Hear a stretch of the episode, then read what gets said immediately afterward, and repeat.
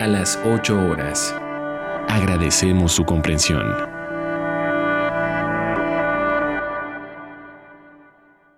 Radio UNAM es un medio que promueve el diálogo, la diversidad y la libertad de expresión en un marco crítico y respetuoso. Los comentarios expresados a lo largo de su programación reflejan la opinión de quien los emite, mas no de la radiodifusora.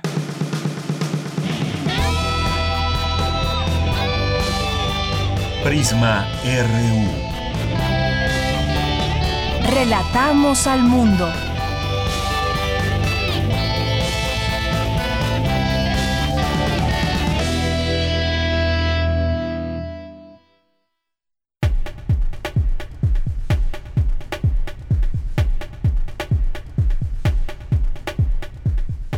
Muy buenas tardes. Esto es Prisma RU que se transmite a través de la frecuencia de FM 96.1 y también estaremos transmitiendo a lo largo de estos días a través de 860 de amplitud modulada a través de estas dos frecuencias que son de Radio UNAM nos puede estar escuchando.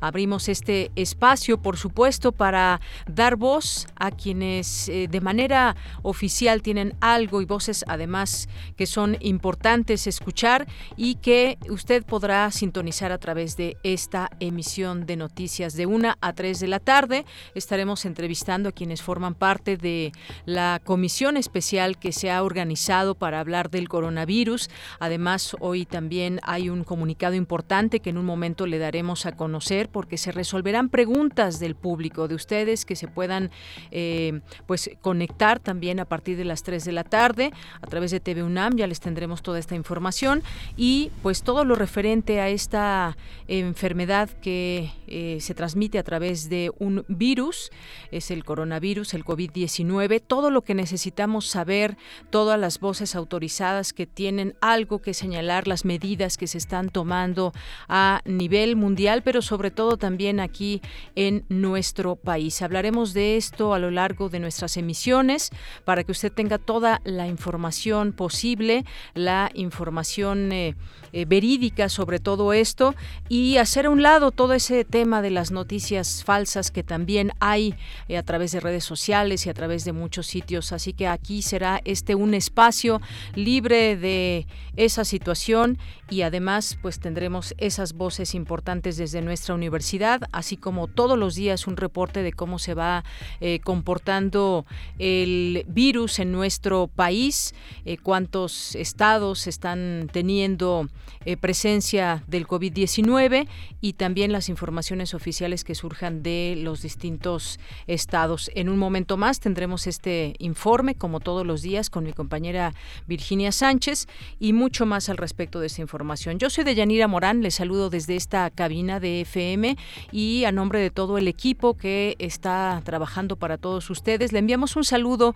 y ojalá que nos acompañe a través de estas frecuencias y estamos también muy atentos a lo que ustedes nos puedan plantear y, preguntar a través de nuestras redes sociales en arroba Prisma RU en Twitter, Prisma RU en Facebook y vamos a tener aquí en un momento más al coordinador de difusión cultural UNAM, Jorge Volpi. Estará con nosotros para pues eh, darnos a conocer todo lo que estará haciendo Cultura UNAM a lo largo de estos días. Hay mucho que tenemos que hacer en casa también, muchas actividades que podemos unirnos y también sobre esto iremos platicando a lo largo de las emisiones de Prisma RU. Y vamos a tener en un momento más también a la doctora Carmen Hernández, que es jefa de áreas críticas del Instituto Nacional de Enfermedades Respiratorias. Si ustedes tienen preguntas, eh, tienen dudas sobre las medidas que se están señalando que debemos de tomar para evitar eh, contraer coronavirus, pues vamos a tener a la doctora en un momento más, por ahí de la una y media, una treinta y cinco, vamos a platicar con ella. Si tienen preguntas, sería bueno que nos las hagan llegar a través de estas vías, las redes sociales. Vamos también a, a lo largo de este espacio, como iniciamos ya la semana pasada, a tener algún contacto con alguna persona, ya sea en Latinoamérica, en Europa, que nos platique eh, cómo está viviendo esta situación, que nos platique un poco su testimonio de cómo se enfrenta en algunos eh, lugares esta situación. Ya hemos tenido oportunidad de hablar, eh, enlazarnos hasta, hasta Alemania, hasta España, hasta Italia, Cuba, y vamos a estar aquí teniendo en este espacio esa voz de algún testimonio para que también pues podamos compartir experiencias y que, que nos compartan también cómo es, por ejemplo, la situación que se vive mucho más extrema en Italia o en España, por ejemplo.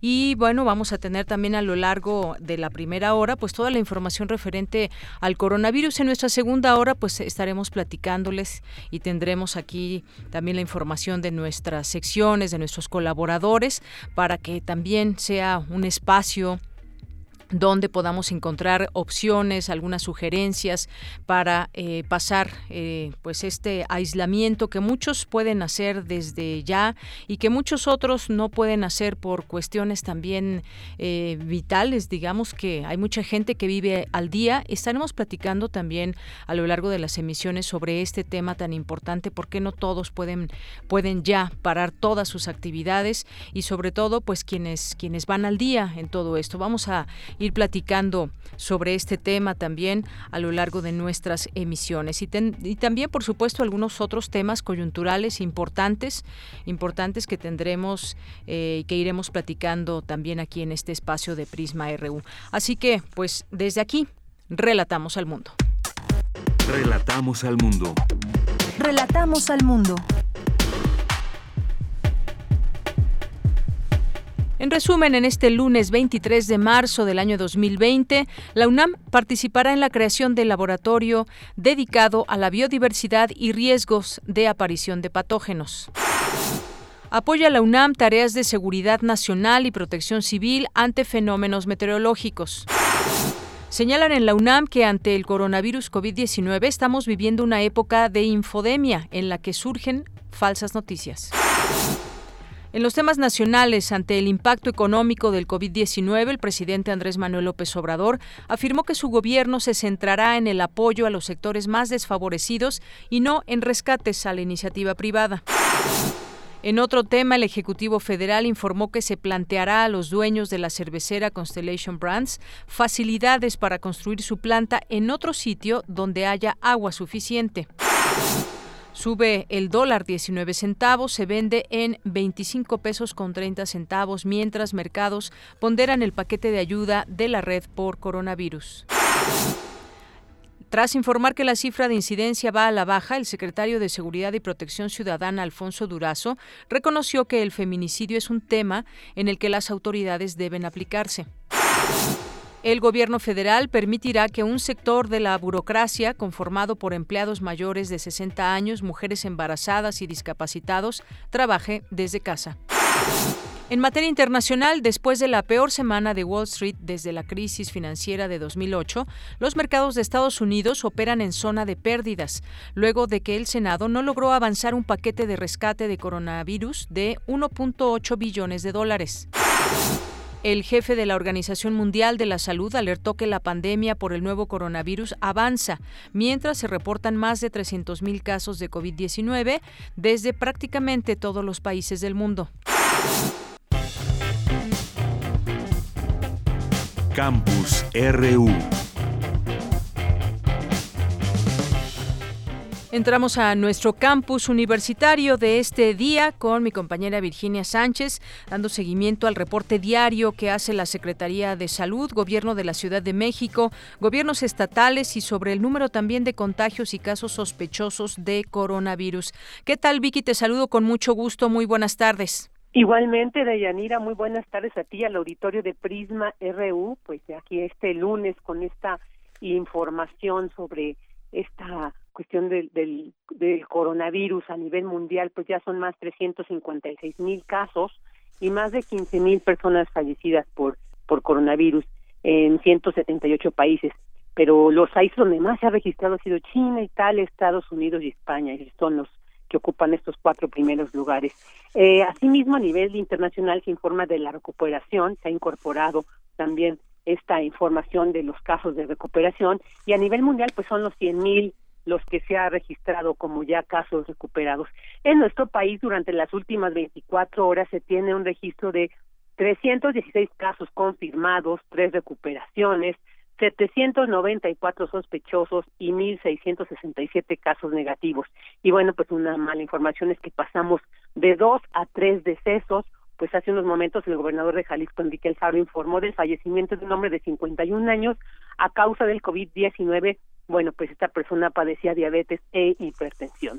Bueno, sobre los eh, estados, eh, 316 casos, pues tenemos 56 en la Ciudad de México, 41 en Jalisco, 35 en Nuevo León, 22 en el Estado de México, 19 en Yucatán, 16 en Puebla, 14 en Querétaro, en Quintana Roo y San Luis Potosí hay 12 casos, en Baja California 11, en Coahuila 10, en Veracruz 7, con 5 casos se registran en Durango, Tabasco, Hidalgo y Chihuahua, con 4 Aguascalientes, Guanajuato, Guerrero, Sinaloa, Tampico y Sonora, y con 3 casos en Michoacán y Oaxaca dos en Chiapas, Colima, Morelos y Zacatecas, y con un caso en Baja California Sur, Nayarit y Campeche. Y bueno, ayer domingo durante la conferencia de prensa especial que se ha establecido para abordar todo lo relacionado con el COVID-19 que se transmite a las 7 de la noche, Ana Lucía de la Garza Barroso, directora de investigación operativa epidemiológica de la Dirección General de Epidemiología, señaló que en cuanto a la atención médica, el 90% han sido tratados ambulatoriamente y solo el 10% han sido hospitalizados. Y bueno, pues de los 126 casos que han desarrollado sintomatología, el 53% fueron positivos al SARS-CoV-2, es el virus que causa el COVID-19, por lo que se consideran casos asociados a la importación. La mediana de edad se mantiene en los 40 años. Asimismo, este fin de semana la Secretaría de Salud informó la siguiente medida que ha comenzado a implementarse como parte de la estrategia para enfrentar la pandemia, de tal manera que el subsecretario de Salud, Hugo López Gatel, anunció la jornada nacional que inicia de este 23 de marzo al 19 de abril y que una de ellas se promoverá a través de la imagen de una superheroína denominada Susana Distancia. Esta sana distancia se establece con una circunferencia de lo que dan nuestros brazos extendidos horizontalmente, no esta sería la distancia que tendríamos que establecer con las otras personas. Además de las medidas básicas de prevención, esta jornada de sana distancia plantea la suspensión temporal de actividades no esenciales, la reprogramación de eventos de concentración masiva y la protección y cuidados de las personas adultas mayores. Escuchemos a continuación a Gatel, quien señala la importancia de esta y todas las medidas ya establecidas y, por supuesto, la importancia de que se corra la voz entre la población. Escuchémoslo. La sana distancia que depende de la decisión y del comportamiento de nosotros, nosotras como individuos. Cada quien puede marcar su sana distancia y alejándose físicamente de la otra persona. La manera de lograrlo es con la conciencia que tengamos todas, todos en la población sobre la importancia de protegernos protegernos a nosotros mismos de que no nos contagien, pero además proteger a los demás. Si nosotros somos quienes estamos infectados, tenemos la enfermedad y no queremos que los demás se contagien. Entonces, esta parte está integrada también a las otras dos medidas importantes, la de la etiqueta respiratoria, el estornudo de etiqueta, en donde se protege uno el estornudo utilizando el ángulo interno del brazo, o el lavarse continuamente las manos, o quedarse en casa si uno tiene síntomas. Todos estos elementos depende de cada quien que sea consciente y que lo haga. Por su parte, también la jefa de gobierno de la Ciudad de México, Claudia Sheinbaum, informó que ella pues ha estado en coordinación con la Secretaría de Salud Nacional, con los institutos nacionales de salud, con las 16 alcaldías y recibiendo asesoría de científicos, médicos, epidemiólogos, matemáticos, economistas nacionales e internacionales para ir tomando las mejores decisiones e ir diseñando el plan de contención que afronte el COVID-19 en esta ciudad y pues sobre todo enfocado a disminuir en gran medida la curva de contagios y que no se sature el sistema de salud y así se pueda atender lo mejor posible a los enfermos graves. Por lo cual anunció se tomarán las siguientes medidas. Escuchémosla. Quedan suspendidas temporalmente a partir del lunes 23 y por el momento hasta el 20 de abril museos, baños de vapor, gimnasios, reuniones en centros de culto, cines y teatros, bares, centros nocturnos, discotecas, salones de fiesta, deportivos, zoológicos, pilares, CENDIS y CADIS, eventos públicos y privados de más de 50 personas. Como lo anunció la SEP hace una semana, todos los centros educativos en todos los niveles quedan suspendidas las labores. Les recuerdo, debemos proteger a los adultos mayores y a las personas con enfermedades que son los más vulnerables. Ayúdenos ustedes, no salgan de casa. Ahí está este llamado y bueno, pues estas medidas que ya se implementan de Yanira Auditorio a partir de este lunes y bueno, pues hasta el 19 y 20 que se anuncian ambas campañas, ambas eh, eh, programas digamos de atención para contener este COVID-19. Muy bien, Vicky, pues muchas gracias por toda esta información y a atender las medidas que se señalan desde las autoridades. Muchas gracias. Gracias a ti, buenas tardes. Muy buenas tardes. Pues ahí está este reporte de nuestra compañera Virginia Sánchez. Eh, pues ahí todos los museos, teatros, cines, eh, centros nocturnos, deportivos, todo, eh, gimnasios queda eh, pues cerrado de manera oficial, debe ser de esta manera. No se mencionan los, los restaurantes en todo este en todo este tema que irán también de manera paulatina, pues cerrando sus puertas, dado que también ya hemos podido ver que pues mucha gente ya no está asistiendo de manera regular por todas estas recomendaciones. Así que pues nos mantenemos también atentos a todo ello y Vamos a leerles este comunicado que emite la UNAM, también muy importante para toda la comunidad en general. Expertos de la UNAM resolverán preguntas del público a partir de las 3 de la tarde. Eh, resolverán dudas de la población sobre el COVID-19. A partir de hoy, TV UNAM transmitirá en vivo el programa La UNAM Responde, en el que expertos de esta casa de estudios contestarán preguntas al respecto. La emisión será de lunes a viernes a las 13 horas durante el tiempo que dure la contingencia y se retransmitirá a las 18.30 horas. Hay eh, más mitos de lo, de lo que crees. Lo más sano es mantenerse informado, señala el Programa Universitario de Investigación en Salud de la Universidad Nacional. Entre esos mitos están que la COVID-19 es una sentencia de muerte. Es falso. Solo 2% de los casos ha fallecido y la mayoría de ellos padecía otras enfermedades. También es falso que recibir paquetes o cartas de China y otros países asiáticos sea un riesgo de contagio o que las vacunas de la influenza y neumococo previenen del coronavirus. Es importante que la sociedad cuente con información verídica, como que los animales de compañía no transmiten el virus o que el uso de cubrebocas es útil solo si se presentan síntomas, pues evita contagiar a otras personas. Iremos platicando también todo esto aquí en este espacio, pero por lo pronto se abre esto también muy importante en TV UNAM, que sobre todo va a resolver las dudas que tenga el público. Así que no se lo pierdan. Porque tu opinión es importante, síguenos en nuestras redes sociales, en Facebook como Prisma RU y en Twitter como arroba PrismaRU. Continuamos una de la tarde con 20 minutos. Le doy la bienvenida a este espacio a la doctora Carmen Hernández, que es jefa de áreas críticas del Instituto Nacional de Enfermedades Respiratorias. ¿Qué tal, doctora? Bienvenida, muy buenas tardes. Muy buenas tardes. Doctora, pues quisiéramos eh, que comparta con nuestro público Radio Escucha acerca de las distintas medidas que actualmente muchos, yo espero que la gran mayoría, todos conozcamos, que tiene que ver con la distancia, que tiene que ver con el lavado de manos, que tiene que ver con las medidas básicas que ya hemos adoptado aquí en, México y por supuesto en el mundo, prácticamente el mundo eh, pues reporta la presencia de este COVID-19. Platíquenos un poco de, cosas que quizás e, estemos escuchando y que son mitos, de pronto se vuelven mitos de que debemos eh, utilizar todos cubrebocas, etcétera. Hay una serie de cuestiones que nos gustaría que nos platicara, doctora. Sí, mira, muchas gracias, muchas muchas gracias también por las preguntas. Eh, pues sí, en primer lugar, creo que es muy importante aclarar que esta eh, infección, esta pandemia ya que, tenemos y que pues ya tenemos casos en el país, eh, pues es posible mitigarla. ¿Eso qué quiere decir? Pues tener los, los menos casos posibles, ¿no?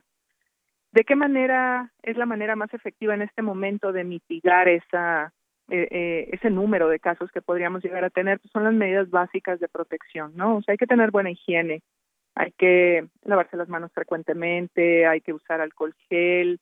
Eh, la campaña de tener una sana distancia, que la han nombrado Susana Distancia, es una campaña bastante eh, como fácil de seguir en términos de no estar tan cerca eh, de la gente en aglomeraciones, etcétera. No, eso es lo que en realidad puede ayudarnos a no no estar enfermos, a no caer enfermos y a no contagiar a otras personas, ¿no? No tocarse la cara, no tocarse los ojos, Doctora, eh, mucho se ha hablado también del cubrebocas y que no tiene una utilidad más allá de las personas que puedan estar eh, contagiadas o que incluso tengan una influenza, una gripe normal eh, que deben usar para proteger a, los demás que están en su entorno. Hábleme del, del, uso de cubrebocas que también pues ha sido muy polémico, que si se debe usar, no se debe usar, que si en tales países lo usan. ¿Qué me puede decir sobre esto? Sí, el, el cubrebocas, bueno, hay, hay muchos tipos de cubrebocas, ¿no? Y pues sí es frecuentemente es frecuente ver en la calle gente con cubrebocas de alta eficiencia. eh, en realidad su aplicación es únicamente para ámbitos clínicos, los que trabajamos en áreas eh, pues contaminadas, con pacientes, con pacientes probablemente enfermos, ¿no?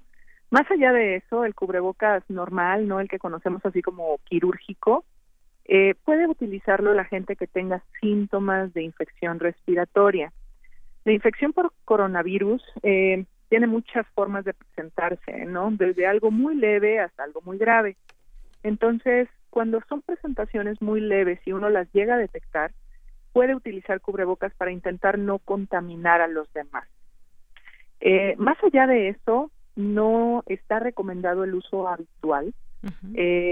Obviamente es muy difícil distinguir a, a, ciencia cierta solo con los síntomas un cuadro leve de influenza, un cuadro leve de coronavirus, se ven casi igual, ¿no? Entonces, pues en cualquier tipo de manifestación respiratoria leve, donde el individuo pueda andar en la calle, puede utilizar uno de estos cubrebocas, ¿no? Para intentar que los demás no se no se contaminen, pero nada más. Nada más, nada más. Muy bien, ahora, ahora bien, otra cosa, ¿por qué no ir a consulta cuando se presenta alguno de los síntomas? ¿Por qué no ir a un hospital? ¿Por qué se nos dice no vayamos al hospital si presentas algún síntoma que tú creas que es relacionado con el coronavirus? Muy bien, ¿por qué? Porque se saturan los hospitales.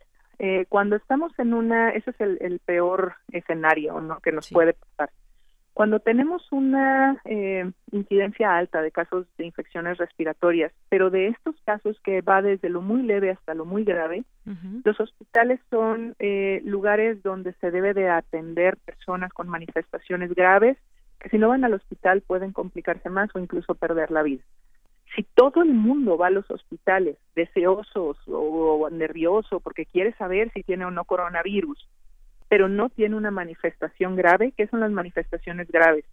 Fiebre intensa, dolor de cabeza intenso, falta de aire, ¿no?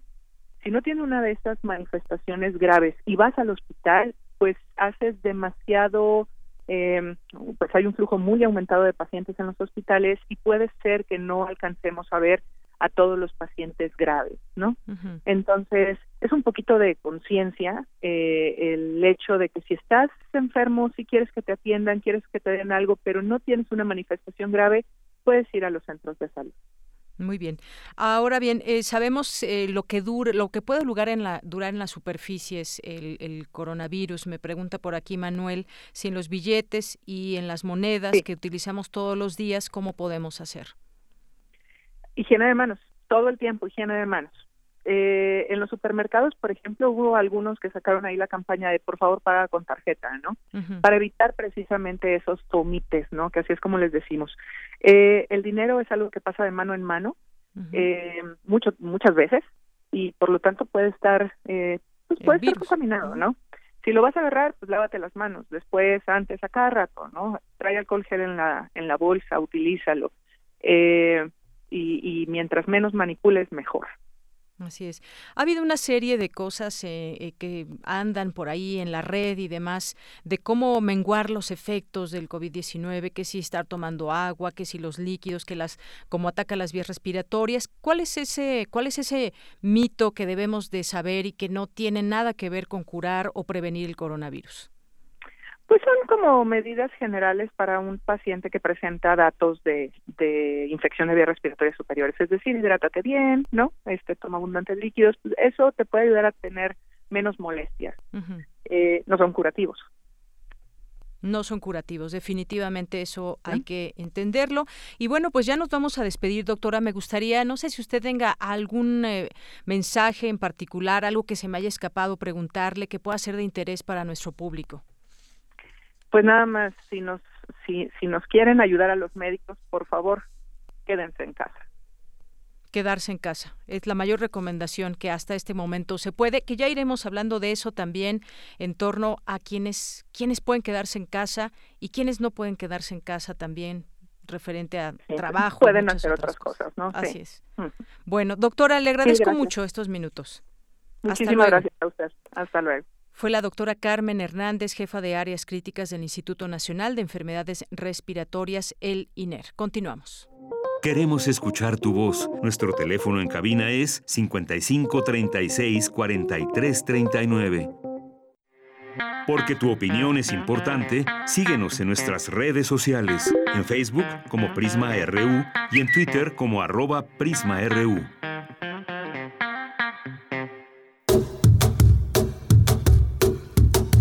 Historia presente, memoria y recuerdo. Soy Eder Gallegos, historiador naval y militar. Durante el siglo XVI y a lo largo del siglo XVII, la corona española trató de implementar fuerzas militares de tierra a base de milicias de pobladores para la defensa del virreinato de la Nueva España en contra de las incursiones de piratas o inclusive de motines y movimientos indígenas. Fue hasta 1764 que, en medio de las reformas borbónicas, el rey de España decide enviar a Juan Villalba y Angulo para que desarrolle milicias más profesionales y cree los primeros cuerpos de regimientos de la corona, que serían los antecedentes directos y formativos de los héroes de la independencia, como Allende o Aldama, quienes realmente serían militares de carrera. La historia presente, memoria y recuerdo.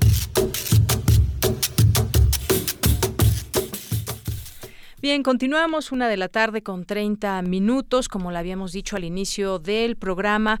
Hoy nos visita aquí en cabina Jorge Volpi Escalante, quien es coordinador de difusión cultural de la UNAM. ¿Qué tal, Jorge? Bienvenido. Bien, muchas gracias. Encantado de estar aquí. Bueno, pues ya había leído yo este comunicado de la UNAM en torno al programa que va a haber en TV UNAM y que responderá a las preguntas del público que pues seguramente tiene muchas dudas y preguntas en este momento, pero hay muchas cosas también que vamos a ir eh, promoviendo de la UNAM, va a haber algunas, eh, algunas actividades que se pueden seguir a través de Internet y a través de Cultura UNAM también hay una, una gran opción.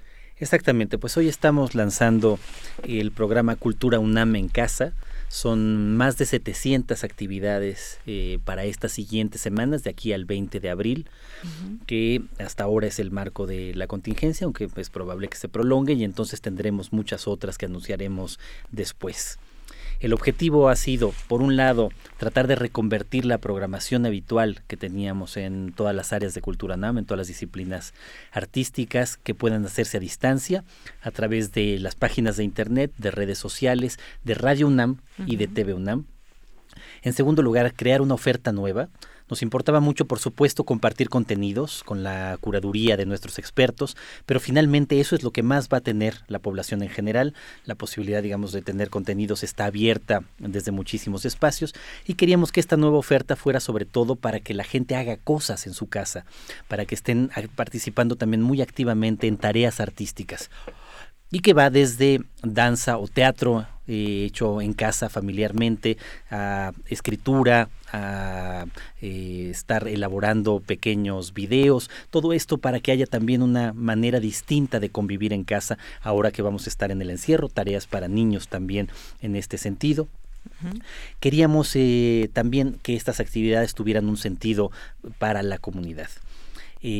queremos que la oferta cultural se mantenga y por lo tanto la economía cultural también. Vamos desde luego a pagarle a todos los artistas que ya estaban contratados por nosotros y estaremos contratando más para estas tareas nuevas que estamos reconvirtiendo hacia el mundo virtual. Y por supuesto, como ya lo decías, eh, los tres espacios que tenemos en Radio UNAM, primer movimiento en la mañana, ahora contigo, en la noche en resistencia modulada, estarán dedicados, como ya lo están haciendo, a dar información verificada y confiable sobre eh, lo que está pasando con esta contingencia por la epidemia, por la pandemia, y estamos lanzando un nuevo programa también en la cadena hermana de esta en TV UNAM, eh, la UNAM Responde, también en vivo de lunes a viernes a las 3 de la tarde con repetición 6.30, con el mismo objetivo de lo que ustedes están haciendo aquí, que los expertos de la UNAM y del país en general estén respondiendo también eh, a las inquietudes de la comunidad universitaria y del país en su conjunto. Claro, y que eso es muy oportuno porque además lo que se necesita en estos momentos es esa información veraz, dado que hemos visto también una, una pandemia de desinformación y de noticias falsas, ¿no? Sí, estamos viviendo, ya era un problema la falta de verificación de la información, las fake news o las noticias falsas, la posverdad, y ahora en medio de esta pandemia se ha recrudecido con una enorme cantidad de informaciones falsas o no verificadas, a veces de maliciosas, a veces simplemente provocadas por la desinformación y una tarea que la UNAM tiene que responder en nuestro país con la enorme credibilidad que tiene la universidad, nuestros medios y nuestros expertos es dar este servicio social. Claro, eso es saber que, eh, que la gente cuenta con estos espacios de la UNAM y además saber que no, y repetirlo, no son vacaciones, seguimos eh, trabajando y pues toda esta oferta cultural, economía cultural que, mencionas, Jorge, es muy importante que la gente sepa que hay quien, quien sigue trabajando en todo esto para poder ofrecer esas opciones a la gente que eh, se puede quedar en casa y ahora que mencionabas también los niños, ahora que están en las casas desde hace ya más o menos una semana, algunos empezaron oficialmente hoy, pero eh, actividades para niños es muy importante. Exacto. Digo, para mencionarte, digamos, dos de los proyectos que estamos teniendo que tienen eh, eh, que ver. Hoy el MUAC, nuestro Museo de Arte Contemporáneo, está lanzando la sala 10. Físicamente el museo tiene nueve salas, esta décima es una sala virtual que estará ofreciendo proyectos inéditos, nuevos para nuestra audiencia. En este caso estamos lanzando mundialmente hoy un proyecto del gran artista belga mexicano Francis Alice que eh, será una primicia, ya está disponible en las redes del MOAC, o pensar cómo ir contando este periodo de pandemia y de encierro. Para eso tenemos tres distintas modalidades. Estamos lanzando un concurso nacional de teatro en casa para que tanto quien está solo o quien está en familia y todos los integrantes de la familia lo puedan hacer, puedan hacer teatro en su casa que cambie un poco la dinámica familiar también, que muchas veces va a ser eh, difícil en este periodo de encierro. Estamos lanzando igualmente el diario de la pandemia, en donde en dos modalidades, escritura y en video, los distintos este, personas que quieran, las distintas personas que quieran participar, podrán enviar un pequeño video de un minuto que al cabo del tiempo los mejores se van a ir recopilando, van a estar en nuestras páginas y terminarán formando una película de cómo se ha vivido a través de muchos testimonios visuales esta pandemia. O la revista de la Universidad de México en escritura, lo mismo cada quien puede enviar su entrada de su diario de la pandemia a la página de la revista de la universidad desde hoy.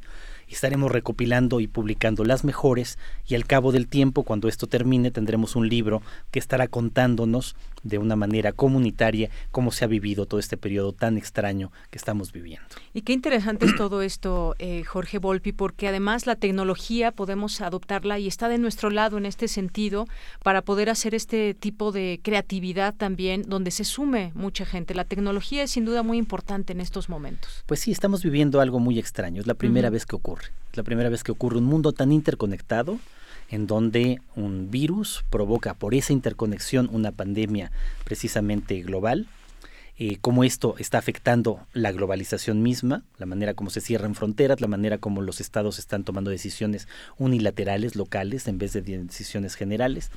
Pero por el otro lado tenemos esa interconexión y esa cantidad de datos que nunca habíamos tenido. Eh, y la tecnología más avanzada para comunicarnos y estar en contacto a la distancia. Entonces, es un mundo nuevo el que nos está tocando vivir en este periodo, es un cambio de paradigma que seguramente va a cambiar el mundo incluso cuando termine ya este periodo especial de encierro. Así es. Pues unámonos a estas actividades que nos ofrece la UNAM desde Cultura UNAM. Ya nos decías, Jorge, más de 700 actividades que podemos estar consultando a través de la página de Internet y ahí todos los, canales hacia los cuales nos va comunicando y estos medios eh, en particular que también serán muy importantes a lo largo de esta, eh, pues de este tiempo que no podemos precisar ahora cuánto durará este aislamiento, este encierro forzoso para muchas, muchas personas, pero saber que hay opciones y que estas opciones también vienen desde la UNAM y se está trabajando desde la UNAM. Exactamente, pues una oferta cultural amplísima en las páginas de las distintas áreas de la UNAM, teatro, música, danza, eh, literatura, artes visuales, el MOAC, etcétera, y desde luego el trabajo central de TV UNAM, la institución hermana, y el de ustedes aquí en Radio UNAM, que se convierte en algo central para el país como en otros eh, eh, momentos difíciles. Radio UNAM va a tener un trabajo central y felicidades a, ti y a todo el equipo de Radio UNAM por este trabajo. Pues muchas gracias también por visitarnos. Cualquier cosa, pues estamos aquí con los micrófonos abiertos y seamos parte también de ese diario de la pandemia que ya nos decías, que seamos parte de cómo lo estamos viviendo y que también esto sirva para compartir esos momentos, cómo lo estamos viviendo aquí y en otras partes del mundo también, que, que, que cada quien lo está viviendo a su, a su manera y en algunos otros lugares mucho más, con muchas más restricciones, pero es parte de lo que está pasando en este mundo interconectado. Muchas gracias, Jorge. Muchas gracias. Jorge Volpi, coordinador de difusión cultural de la UNAM. Continuamos. Porque tu opinión es importante, síguenos en nuestras redes sociales, en Facebook como Prisma RU y en Twitter como arroba PrismaRU. Queremos escuchar tu voz. Nuestro teléfono en cabina es 55 36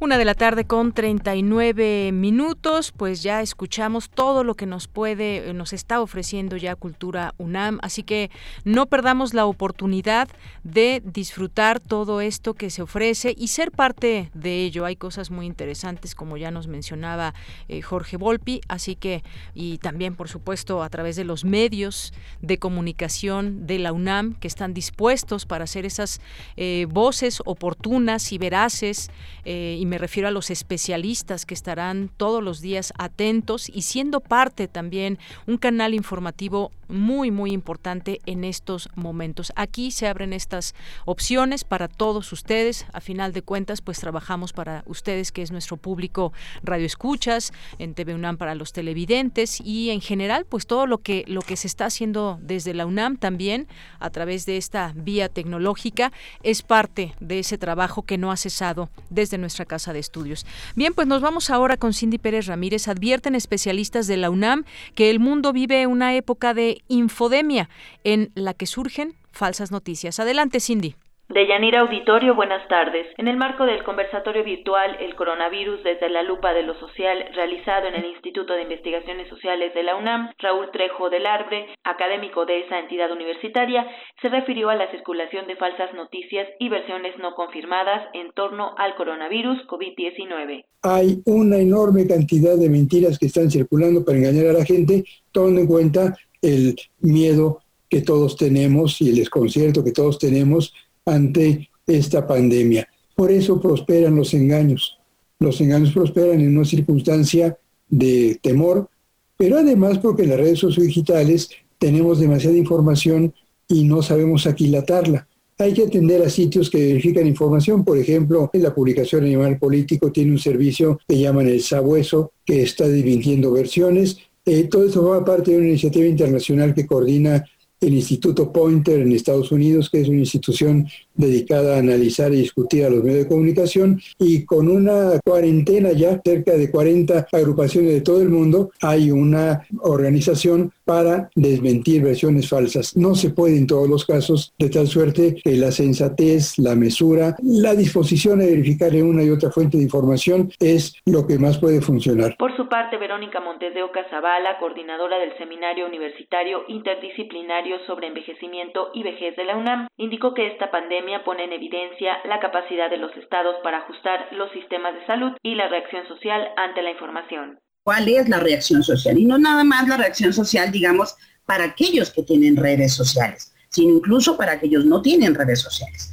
Es decir, o sea, cómo está nuestra capacidad de entendimiento, la capacidad de información del Estado mexicano y de todos los demás estados, cómo está reaccionando las personas y, sobre todo también cómo están manejándolo en redes sociales. Y yo pienso muchísima gente adulta mayor que no tiene redes sociales y de lo que se entera es en los medios masivos de comunicación, que no necesariamente son públicos, la gran mayoría son privados, y obviamente este, esta situación pues también afecta de alguna manera su, su manera de interactuar, ¿no? O puede ser que no hagan absolutamente nada al respecto, que es algo que también está llamando la atención del gobierno de la Ciudad de México, porque el tráfico continúa, este, la gente sigue en las calles, entonces, ¿hasta dónde estamos también tomando en cuenta toda la información y entendiendo el grado en el que está esto afectando la salud de las personas. De Yanira, cerca del 65% de la población total del país accede a Internet, mientras que unos 83 millones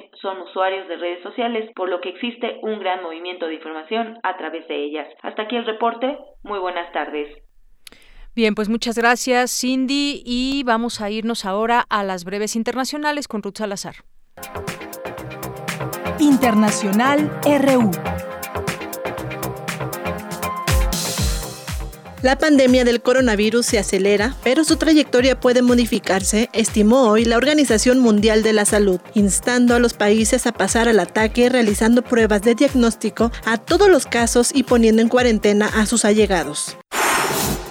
Hospitales improvisados y creados en tiempo récord, como fue el caso de China, están surgiendo en países europeos. Por ejemplo, el recinto de la Feria de Madrid es ahora un hospital de emergencia que acoge a enfermos del COVID-19 al estar saturados los hospitales de la capital española.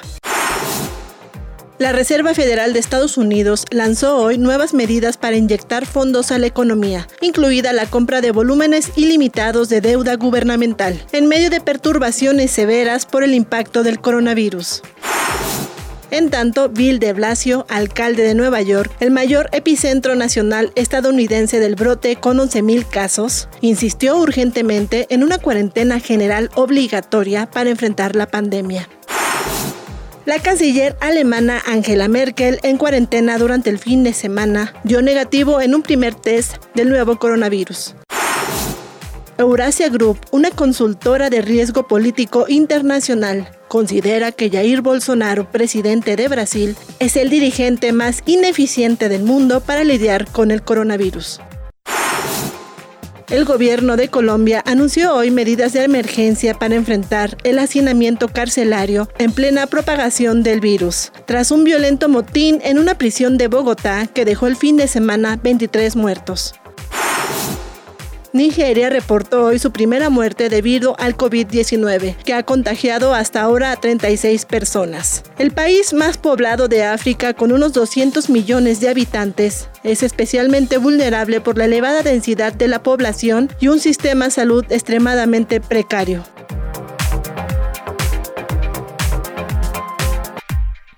Bien, continuamos, pues estas son las breves internacionales y también el escenario internacional. Es importante conocer. Me enlazo ahora hasta Medellín, Colombia, con Oscar Mauricio, que es un colombiano. Él es un guía de turistas y pues nos va a platicar de cómo se está viviendo esta situación allá en Medellín. ¿Qué tal? Te saludo con mucho gusto, Oscar Mauricio. Muy buenas tardes.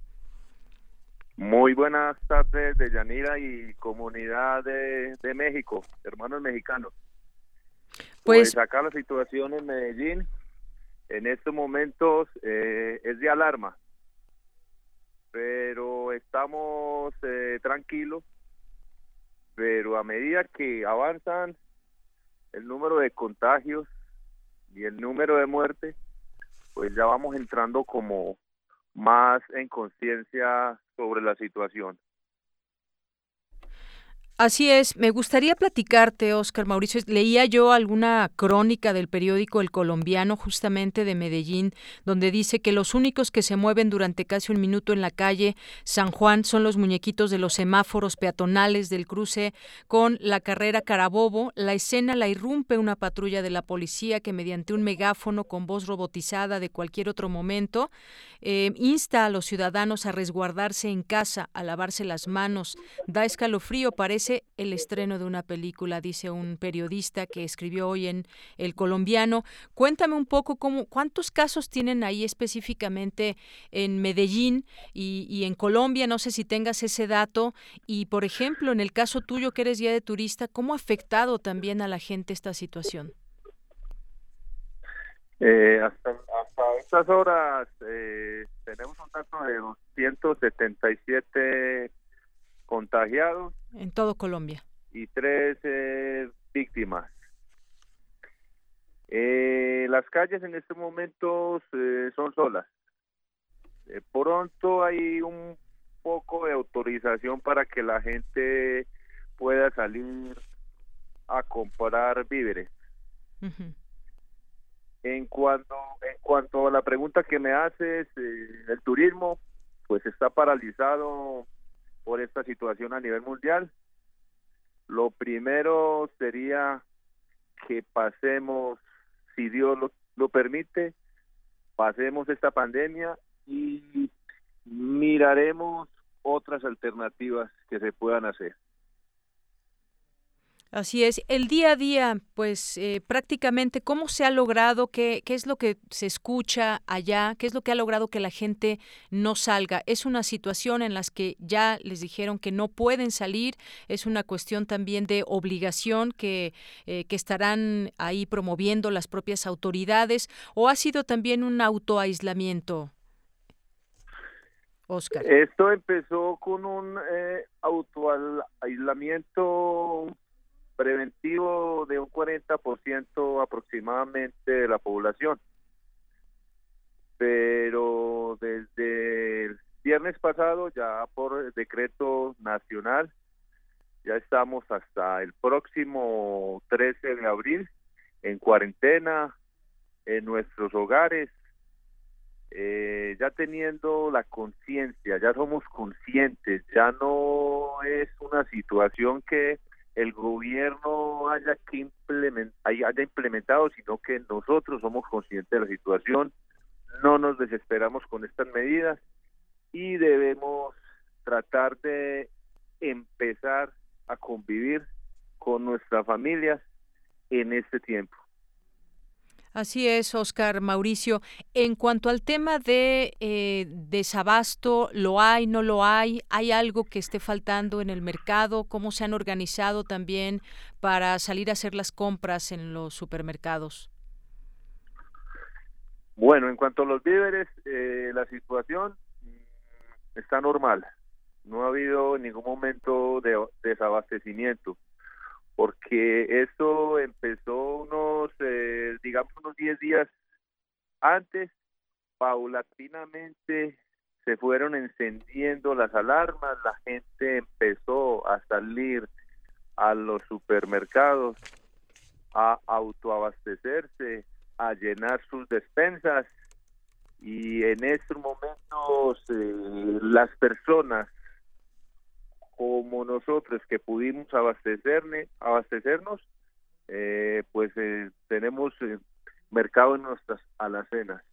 Lo pensamos mucho es por las personas que trabajan el día a día, caso particular los venezolanos que trabajan vendiendo sus dulces en los semáforos, que trabajan por de alimento de cada día y al no haber gente, al no haber eh, recursos, pues esperemos a ver eh, qué se presenta. Así es, Oscar Mauricio. También por último te pregunto, esta situación que nos estás contando es de Medellín, sin embargo, ¿se está replicando a todo Colombia, a sus ciudades más importantes o a todo Colombia? Sí, eso es en toda Colombia. Esto es en toda Colombia y acá no existen departamentos, en estos momentos, sino es de toda Colombia, cuarentena de todo Colombia, todo mundo, todas las personas debemos estar resguardados en nuestras casas.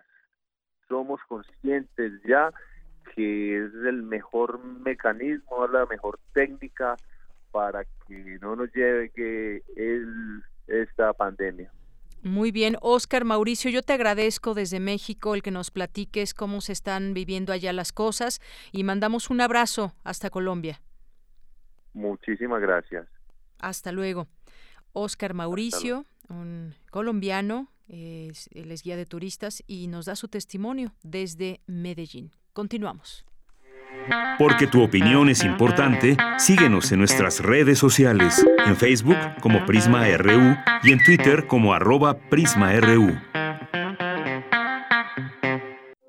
Queremos escuchar tu voz. Nuestro teléfono en cabina es 55 36 43 39. Bien, y ahora vamos a escuchar al doctor Samuel Ponce de León Rosales, que es coordinador del Programa Universitario de Investigación en Salud, el PUIS, y además es eh, parte, forma parte, es coordinador de la Comisión Universitaria para la Atención del Coronavirus en la UNAM. Vamos a escucharlo. Mucho gusto en estar con ustedes. Eh, soy Samuel Ponce de León Rosales, coordinador del Programa Universitario de Investigación en Salud de la Universidad Nacional Autónoma de México. Hoy eh, estamos ah, en esta transmisión básicamente comentando la nueva fase de la epidemia en el mundo y particularmente en la Ciudad de México. Se ha instalado ya una política de distanciamiento social formal con disminución de actividades en muy diversos foros. Y mi primer mensaje quisiera hacerlo enfatizando la necesidad de tratar de mantener la serenidad y la tranquilidad. Todo lo que ocurre ciertamente nos lleva a tener una preocupación grande en relación al entorno. Es natural, es normal, incluso es conveniente que tengamos esta percepción, pero no nos dejemos llevar por eh, la ansiedad no dejemos que eh, el pánico se apodere de nosotros. En realidad estamos contendiendo muy racionalmente con el riesgo de una infección que muy probablemente no nos ocasionará problemas eh, personalmente, que posiblemente afectará a algunos conocidos o familiares. La gran mayoría tendrá una evolución pues benigna algunos requerirán ir a los hospitales a recibir tratamiento. Ese es el escenario general que vamos a enfrentar en el curso de los siguientes días o semanas, cuando eh, los enfermos empezarán a aparecer eh, con mayor frecuencia. Insisto, muchos de ellos con pocos síntomas, otros con síntomas más graves.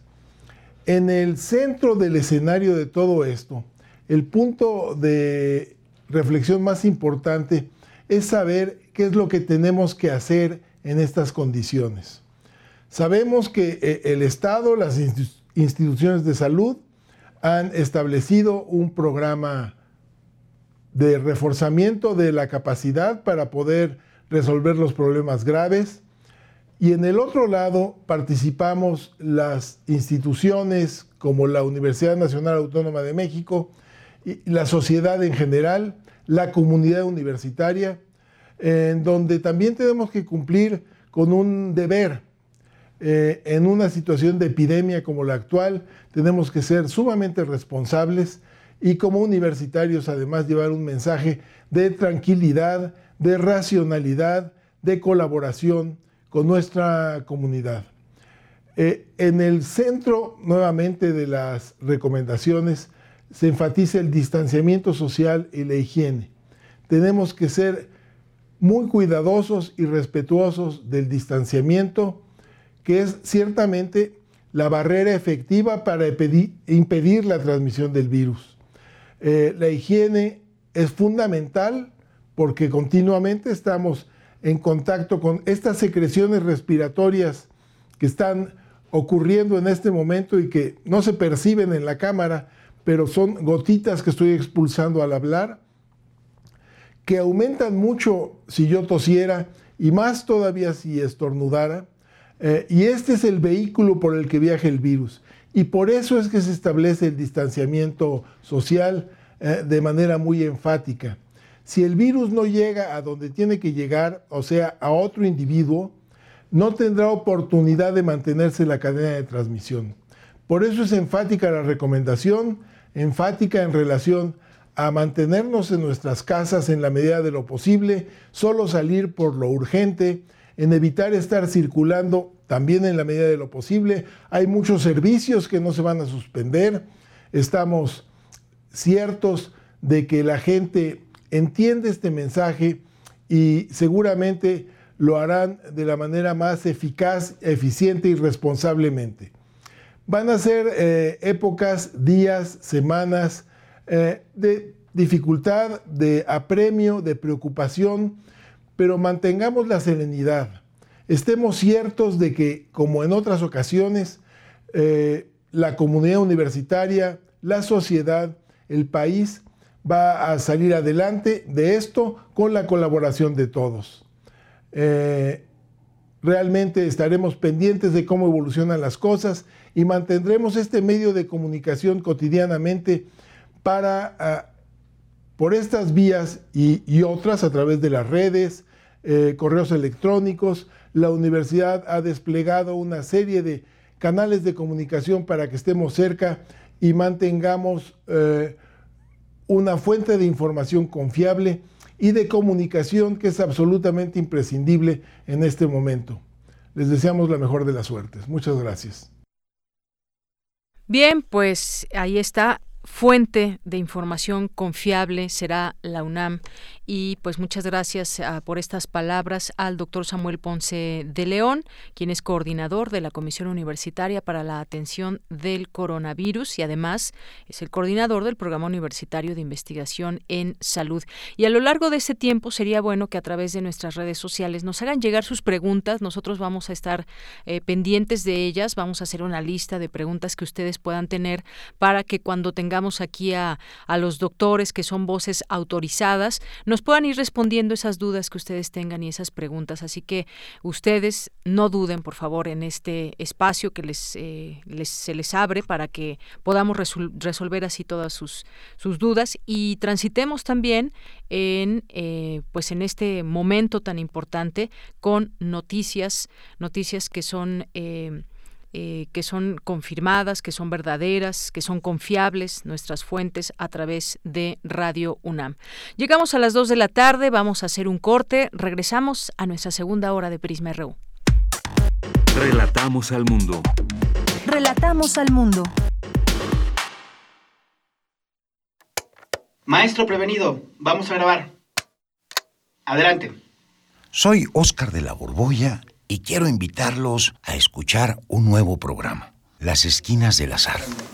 Oscar de la Borbolla. Sí, Juan, ¿qué estás? ¿Qué? estás haciendo aquí? Pues yo aquí trabajo. Juan, pues vengo a invitar a los radioescuchas de Radio UNAM a nuestro programa. ¿Nuestro? Es un espacio de diálogo para platicar de todo y en todos los lugares donde se puede platicar. Y a veces hasta donde no se puede o no se debe. Una producción de Radio UNAM y la Facultad de Estudios Superiores Agatlán. Las Esquinas del Azar. Todos los martes a las 10 de la mañana y retransmisión los viernes a las 18 horas por el 96.1 de FM. Radio UNAM. Experiencia sonora. ¿Quiénes hacen la ciencia? ¿Cómo se suma la ciencia a las soluciones de los problemas iberoamericanos? Científicos, investigadores y académicos de Iberoamérica hablan de los avances en ciencia, tecnología e innovación que inciden en nuestra vida. La ciencia que somos. Iberoamérica al aire.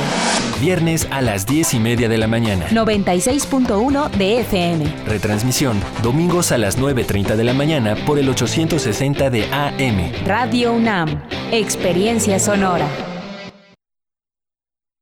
Mientras los otros partidos te prometen el sol, la luna y las estrellas, nosotros trabajamos por la tierra. Logramos el cuidado y conservación de bosques y selvas, transformar la basura en energía, circos sin animales y educación ambiental en las escuelas. Vamos por financiamiento para infraestructura verde y erradicar el tráfico de animales. El verde es el único partido que se ocupa de lo más importante, tu casa y tu familia. Partido Verde, por un México con futuro.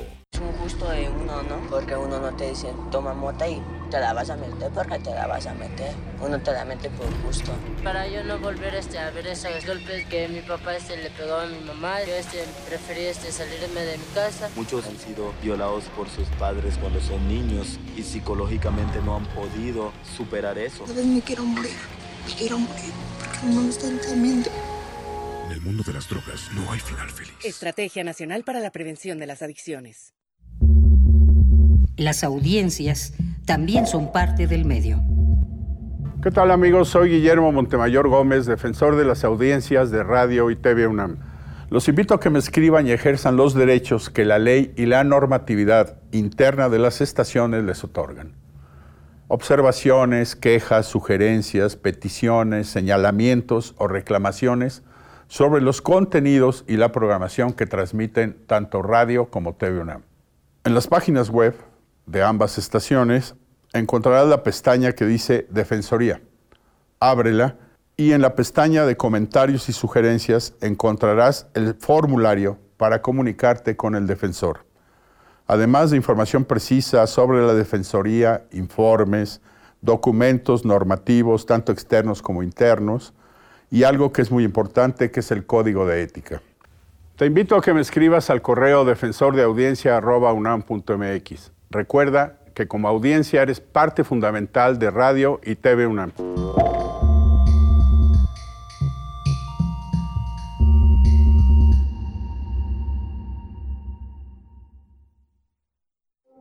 Queremos escuchar tu voz. Nuestro teléfono en cabina es 55 36 43 39. Continuamos dos de la tarde con cuatro minutos. Seguimos transmitiendo a través de estos micrófonos de Radio UNAM en el 96.1 de FM y en 860 de AM. A través de Radio UNAM, esto es Prisma RU. También un saludo muy especial a quienes nos siguen a través de www.radio.unam.mx y es momento de mandar también saludos a quienes siguen en esta señal y se hacen presentes a través de las redes sociales. Le mandamos un saludo muy especial al Seminario Permanente de Bioética de la UNAM, que está aquí presente en las redes sociales y también en esta sintonía. Le mandamos muchos saludos. También a Mayra Elizondo, que nos dice, gracias a Prisma RU por acompañarnos en esta contingencia. Estoy orgullosa del trabajo que está haciendo la UNAM. Es nuestra obligación estar siempre al servicio de nuestra sociedad, a la que nos debemos y para la que nos formamos y trabajamos. efectivamente, Mayra, te mandamos un trabajo, un trabajo no, reconocemos también tu trabajo y te mandamos un abrazo, Mayra Elizondo. Muchas gracias. A Roger también le mandamos un saludo, le mandamos un saludo también a Punto de Partida UNAM, a Roger, ya dijimos, Alfredo RG de Jazz, eh, a Bella Lectora le mandamos saludos también, a Juanjo M, Angélica Cuellar, eh, también.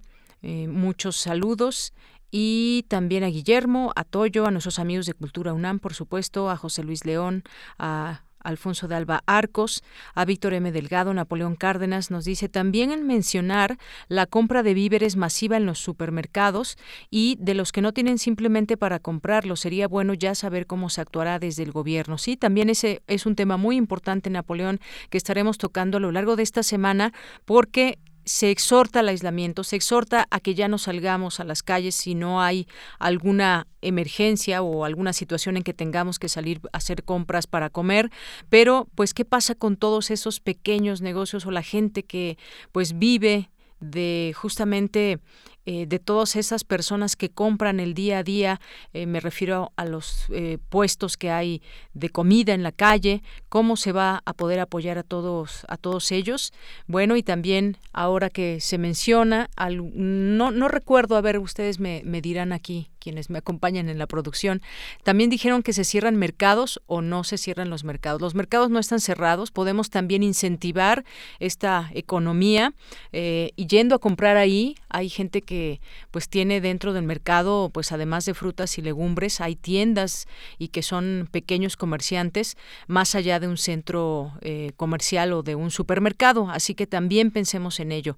César Soto nos dice, insistir y exhortar a la población atienda y sigue el reporte oficial de salud desde Palacio Nacional a las 7 de la, de la mañana y a las 7 de la noche también el informe que se está dando. La otra es la mañanera y la otra pues es el, informe que se está dando diario a las 7 de la noche. Evitar que eh, se siga difundiendo y reenviando información no confirmada y no sustentada por especialistas y científicos. Eso es una muy buena opción y un muy buen consejo que les pedimos a todos nuestros radioescuchas.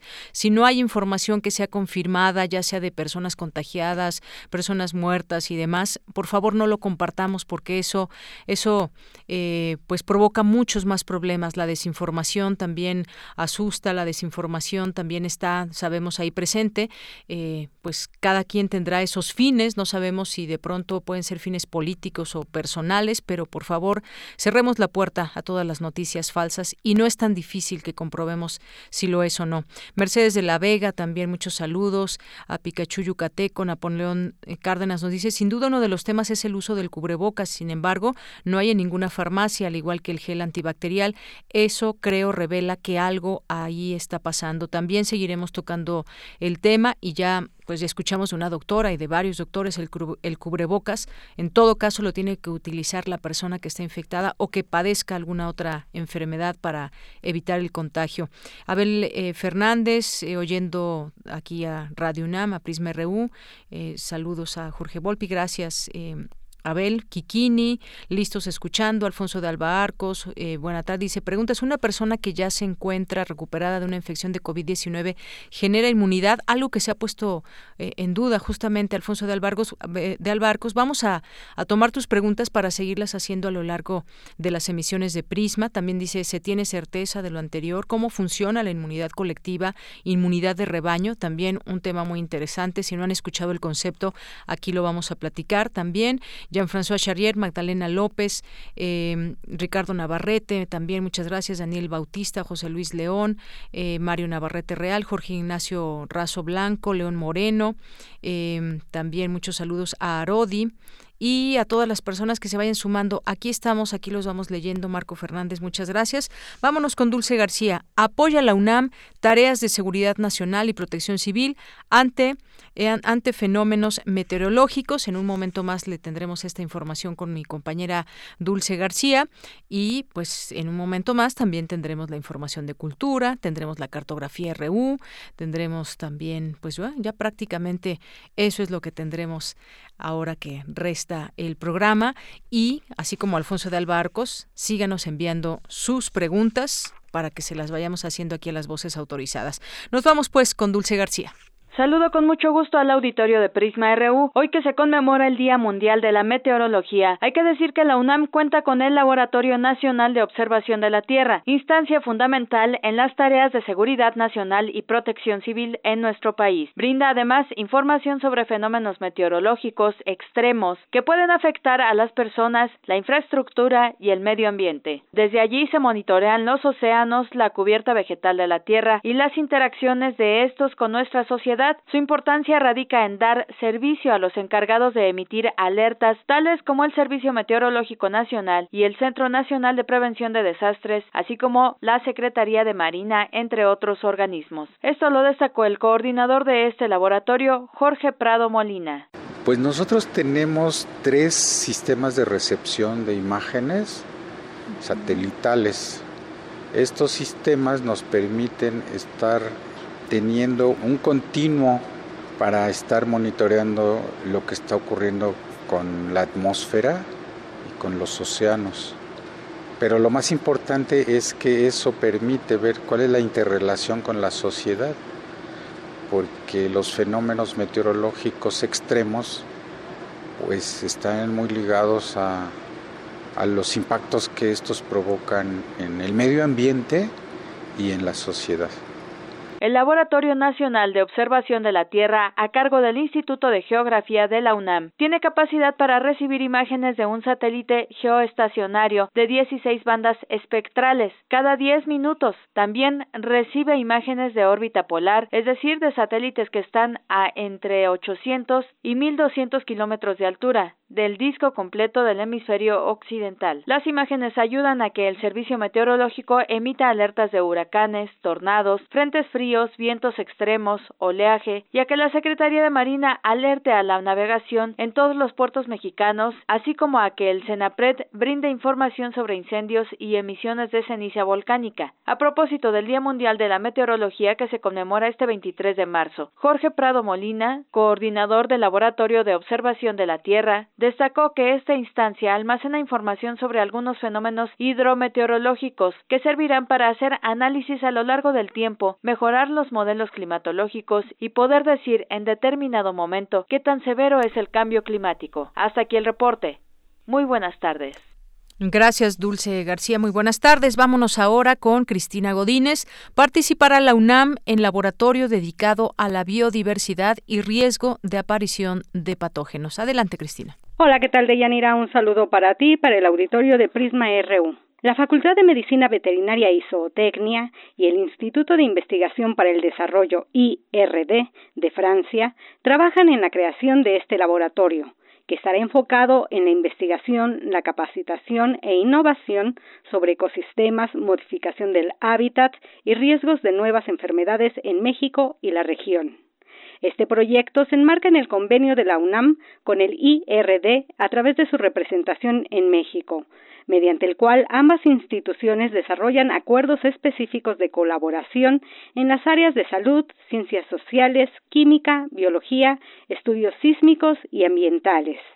En la sede del IRD, ubicada en la Coordinación de Relaciones y Asuntos Internacionales de la UNAM, se firmó la Carta Compromiso, en la que ambas instituciones resaltan el papel fundamental de la investigación científica y de la innovación tecnológica en la definición de políticas públicas sobre los temas mencionados. Entre los acuerdos del convenio destacan desarrollar proyectos de investigación, formación e innovación, en particular para las enfermedades emergentes y dinámicas de los vectores en el sureste mexicano, integrando a Guatemala y Haití a nivel regional, estimular la cooperación y contribuir al reforzamiento del conocimiento científico y técnico en México y la región. La carta compromiso fue firmada por el director de la Facultad de Medicina Veterinaria y Zootecnia, Francisco Suárez Güemes, así como por el director del Departamento de Salud y Sociedades del IRD, Ips Martín Puebel, y su representante en México, Abdel Fetat Sifedin. Deyanira, este es mi reporte. Muy buenas tardes. Gracias, Cristina. Muy buenas tardes. Y continuamos, son las 2 de la tarde con 14 minutos. Hace un momento que nos preguntaba Alfonso de Alba Arcos, que además de que seguiremos platicando aquí con doctores, él nos decía que sí se puede volver a, contagiarse de coronavirus. Y bueno, pues esta, eh, encontré una respuesta aquí de un diario español eh, una nota que se firma desde Barcelona y dice que igual que cada día se infectan miles de personas, también muchas se recuperan ya del COVID-19, dado que se ha observado que el virus es transmisible eh, desde que se incuba, todavía sin síntomas de la infección que causa. Se puede contagiar cuando se ha acabado de pasar la enfermedad hay pocos estudios y son preliminares, pero algunos indican que se mantiene carga viral en la persona durante días o semanas. Sin embargo, el contagio a otras personas es poco probable y también es improbable una reinfección, señala Joaquín López Contreras, jefe clínico de enfermedades infecciosas del Hospital de San Pau de Barcelona. No hay evidencias científicas de que se produzca. En China hubo casos hasta un 14% en estudios en la región cantonesa de infectados curados que dieron positivo en pruebas del virus cuando al darles de alta habían dado negativo. Por ello, hace un mes se planteó si se daban altas demasiado pronto o si el virus podía quedar latente y volver a atacar. Bueno, pues es, justamente esas, eh, esa nota surgió de allá en China cuando pues las personas volvían a presentar algún tipo de síntoma y tenían eh, pues como una activación del coronavirus, pero pues bueno, vamos a ir respondiendo también estas eh, preguntas con nuestros eh, doctores, pero por lo pronto hay información que también se puede consultar y que eh, resulta ser de mucha utilidad y que pues podemos justamente descartar cuál es la información verídica y cuál es la, bueno, saber cuál es la verídica y descartar cuál es la información falsa. Bien, pues en algunas otras nacionales, otras notas nacionales, Salud reporta a tres bebés que dieron positivo al coronavirus. Eh, la Secretaría de Salud reportó a través de su comunicado que los bebés se encuentran en la Ciudad de México, Yucatán y Jalisco asociados a importación. Hay más casos eh, confirmados de sarampión que de coronavirus en la Ciudad de México. Ese es un dato interesante. Hay ya 46 personas en México contagiadas o de sarampión. Eh, los casos en la capital del país aumentaron a 46, 33 de los cuales corresponden a adultos y 13 a menores de edad, incluido un bebé de seis meses. Así que, pues también habremos de preguntar esto a los doctores porque pues muchos adultos vamos a ver cuál es la característica, si tenían o no la vacuna del sarampión, yo supongo que no la tendrían, pero no hay que suponer en todo esto, así que vamos a, constatar esta información porque pues llama, el, llama la atención el número de personas que están contagiadas de sarampión. Bueno, por otra parte, la Organización Mundial de la Salud aprueba la actuación del gobierno mexicano frente al COVID-19. Jean-Marc Gabastú y Cristian Morales, eh, Furiman, responsables de la Organización Panamericana de la Salud, eh, que depende de la OMS, dijeron en entrevista con el diario El País que en México se toman medidas adecuadas, además de que este tiempo ganado sirve para tomar lecciones a otros países. Sin embargo, afirman que los escenarios vividos en otros sitios también serán vistos en México y que es impredecible saber qué ocurrirá entonces. Dijeron de manera textual, México está tomando varias de las lecciones aprendidas por otros países como China y está aplicando medidas coherentes con las recomendaciones de la Organización Mundial de la Salud. Fue el primero en poner a punto una prueba de detección para el coronavirus y eso es premisa básica para disminuir la velocidad de dispersión de la pandemia. Esos esfuerzos nos hacen pensar que se siguen haciendo bien las cosas, mencionó Morales. Según eh, Gabastú, el país posee fortalezas para afrontar la crisis que viene por la pandemia de coronavirus. Dijo, tiene establecimientos, tecnología de muy alta calidad y personal muy preparado. La capacidad de reacción fue inmediata. Tiene uno de los laboratorios de más calidad en la región y en todo y en el mundo y fue el primer país en implementar el algoritmo para el diagnóstico completo. Capacidad tiene es cuestión de organización y reorganización en los servicios ante una situación como esta y es ahí donde vamos a ver cómo responde al escenario 3 en las semanas que vienen. Las recomendaciones de la Organización Mundial de la Salud respecto a los días que vienen se refieren en torno a la permanencia y eficiencia de los servicios de salud. También destacaron que el número de pruebas hechas hasta el momento es adecuado por la fase en la que México se encuentra. 9.000 pruebas para la fase 1 de la epidemia y eventualmente dos es suficiente, mencionó Gabastú. Gabastú y Morales reiteraron la felicitación a México por su actuación ante el COVID-19. Información que seguramente a muchos, sobre todo políticos, no caerá bien, pero pues yo creo que es un buen momento para unirse como sociedad y dejar atrás ese ambiente político de pronto que parecería que quisieran muchos de los que tuitean que México se vaya por un camino distinto al de enfrentar con eh, eh, con mucha unión lo que está sucediendo en el país. Y es de nosotros, depende también de qué lado estamos. Continuamos. Queremos escuchar tu voz. Nuestro teléfono en cabina es 55 36 43 39. Porque tu opinión es importante, síguenos en nuestras redes sociales, en Facebook como Prisma RU y en Twitter como arroba PrismaRU. Prisma RU. Relatamos al mundo.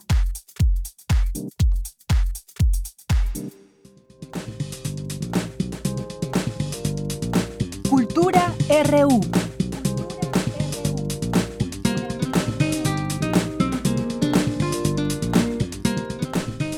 Bien, y nos vamos ahora a Cultura. Vamos a seguir escuchando El Donador de Almas de Amado Nervo, los capítulos 5 y 6. Descarga Cultura. Descarga Cultura. Punto UNAM.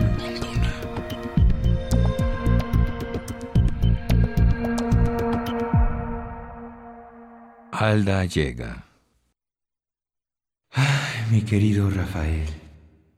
Supongo que Alda habrá hecho ya su presentación y que estarás contento de mi obsequio. Debo advertirte que bastará un simple acto de tu voluntad para que esa alma abandone el cuerpo que anima y vaya a tu lado. Sus facultades adivinativas, maravillosamente desarrolladas, pueden serte de inmensa utilidad en tu profesión. Solo una cosa te recomiendo que no retengas demasiado a Alda fuera de su cuerpo. Podría ser peligroso. En cuanto a que no procurarás ponerte en contacto con ese cuerpo que anima, seguro estoy de ello. Creer lo contrario sería ofenderte. Yo te he regalado un alma, solo un alma, y me parece que ya es bastante. Mañana salgo para Italia y esta será por tanto mi despedida. Volveré dentro de tres o cuatro años. Adiós. Sé que no te dejo solo, pues que te quedas con ella. Tuyo, Andrés Esteves. Apenas hubo el doctor leído esta carta cuando encerrándose a piedra y cal en su consultorio, llamó a Alda. Un instante después sintió que Alda estaba a su lado, el diálogo que siguió fue del todo mental. Alda, ¿cómo has hecho para venir? He caído en un sueño hipnótico. ¿Y qué explicación darás de él a los tuyos cuando despiertes? Vivo sola, sola absolutamente la mayor parte del día. ¿En dónde? En la celda de mi convento. Pues ¿Que hay aún conventos en México? Ah, muchos. ¿Y cómo se adueñó de ti, Andrés? Andrés posee facultades maravillosas de que no debo hablar. ¿Eres la única alma poseída por él? Posee muchas. ¿Y qué hace de ellas? Las emplea para ciertas investigaciones. ¿De qué orden? De orden físico y metafísico. Algunas, obedeciendo a su voluntad, viajan por los espacios. Sé de cierta hermana mía que debe estar ahora en uno de los soles de la Vía Láctea.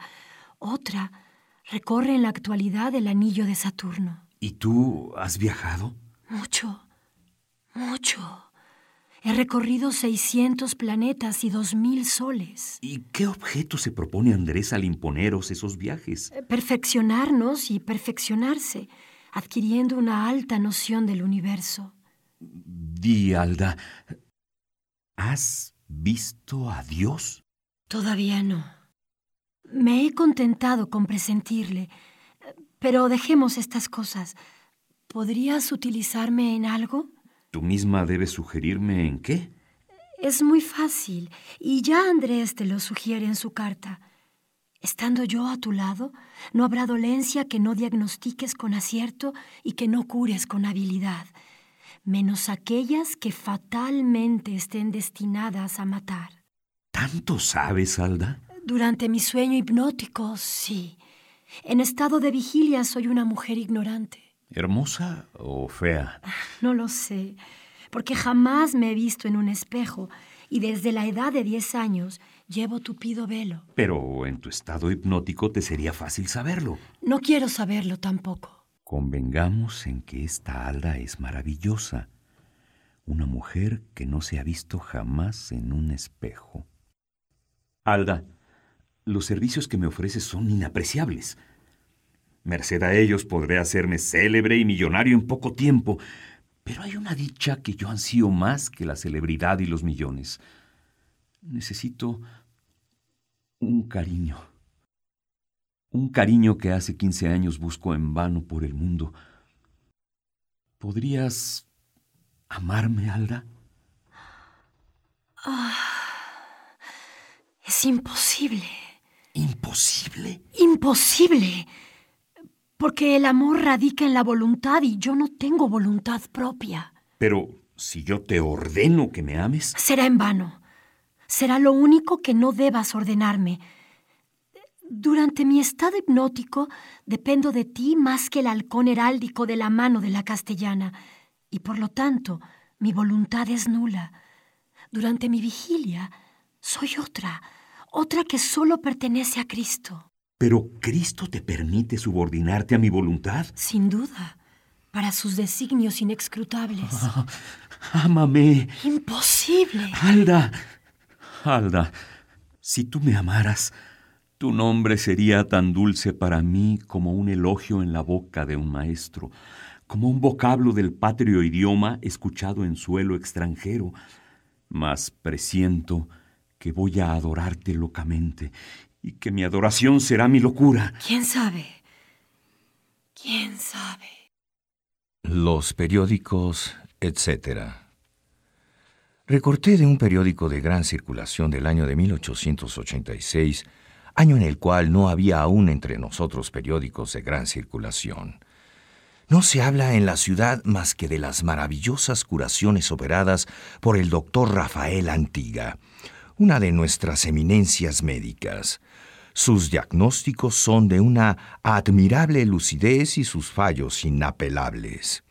El doctor rehúsa encargarse de la curación de aquellos a quienes pronostica la muerte, mas no mediando tal pronóstico, el enfermo que pasa por sus manos sana sin excepción.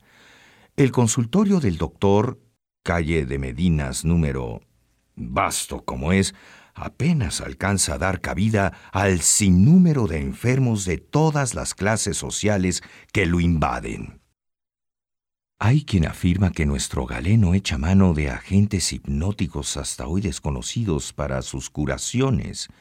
Sea como fuere, sus pronósticos son inexplicables por su infalibilidad. El doctor Antiga se hará millonario en breve tiempo, recorriendo el mundo para operar curaciones en casos desesperados. Sabemos que pronto saldrá para Europa. Alda, para los espíritus no hay distancias. ¿Podrías acudir a mi llamado si te llamase desde París? Si me llamases desde Sirio, acudiría con la misma rapidez. Alda, tú eres mi Dios. Tú eres mi todo. Ámame. Imposible. Te adoro. Imposible. Padezco mucho. Imposible. Encabezado aparecido en marzo de 1887 en Le Journal de París. Hace una semana que llegó a la metrópoli alojándose en el Gran Hotel el facultativo mexicano M. Rafael Antic. Error de caja en el apellido Antiga, el cual se ha hecho notar por sus diagnósticos precisos infalibles y por lo acertado de sus procedimientos terapéuticos. El jueves último, en una sesión efectuada en la Salpêtrière, a la cual concurrieron varias eminencias médicas, diagnosticó más de 20 casos raros que le fueron presentados al efecto y prescribió tratamientos cuyos resultados han sido pasmosos por su rapidez. El doctor Antique, Antiga, es un hombre de 30 años, alto, ligeramente moreno, lleva la barba a la boulanger, viste con suma elegancia, no obstante ser americano, y no trae los dedos cuajados de sortijas. Antes de diagnosticar un caso, se abstrae profundamente, como si dentro de sí mismo consultase a alguien, y por sus hermosos ojos negros pasan infinitas vaguedades. Parece un fakir en éxtasis. Hay quien dice que es un judío poseedor de los secretos de Salomón. Y basta de prensa. Así los periódicos que ven la luz rojiza del sol boreal de seis meses, un enorme sol que parece dar su mamila de juego a la luna, como los que salen a la luz llameante del trópico, lo mismo los espirituales diarios latinos que en cuatro páginas dicen cuanto hay que decir y algo más, que los protocolos americanos que en diez y seis páginas suelen no decir nada, se ocuparon durante los años de 1886 a 1890 del facultativo mexicano, honra de este país inédito, en particular, y de América Latina, tierra clásica de los pronunciamientos en general. En 1890, el escucha, si le place, tornará a encontrar al doctor en las circunstancias que enseguida se expresan.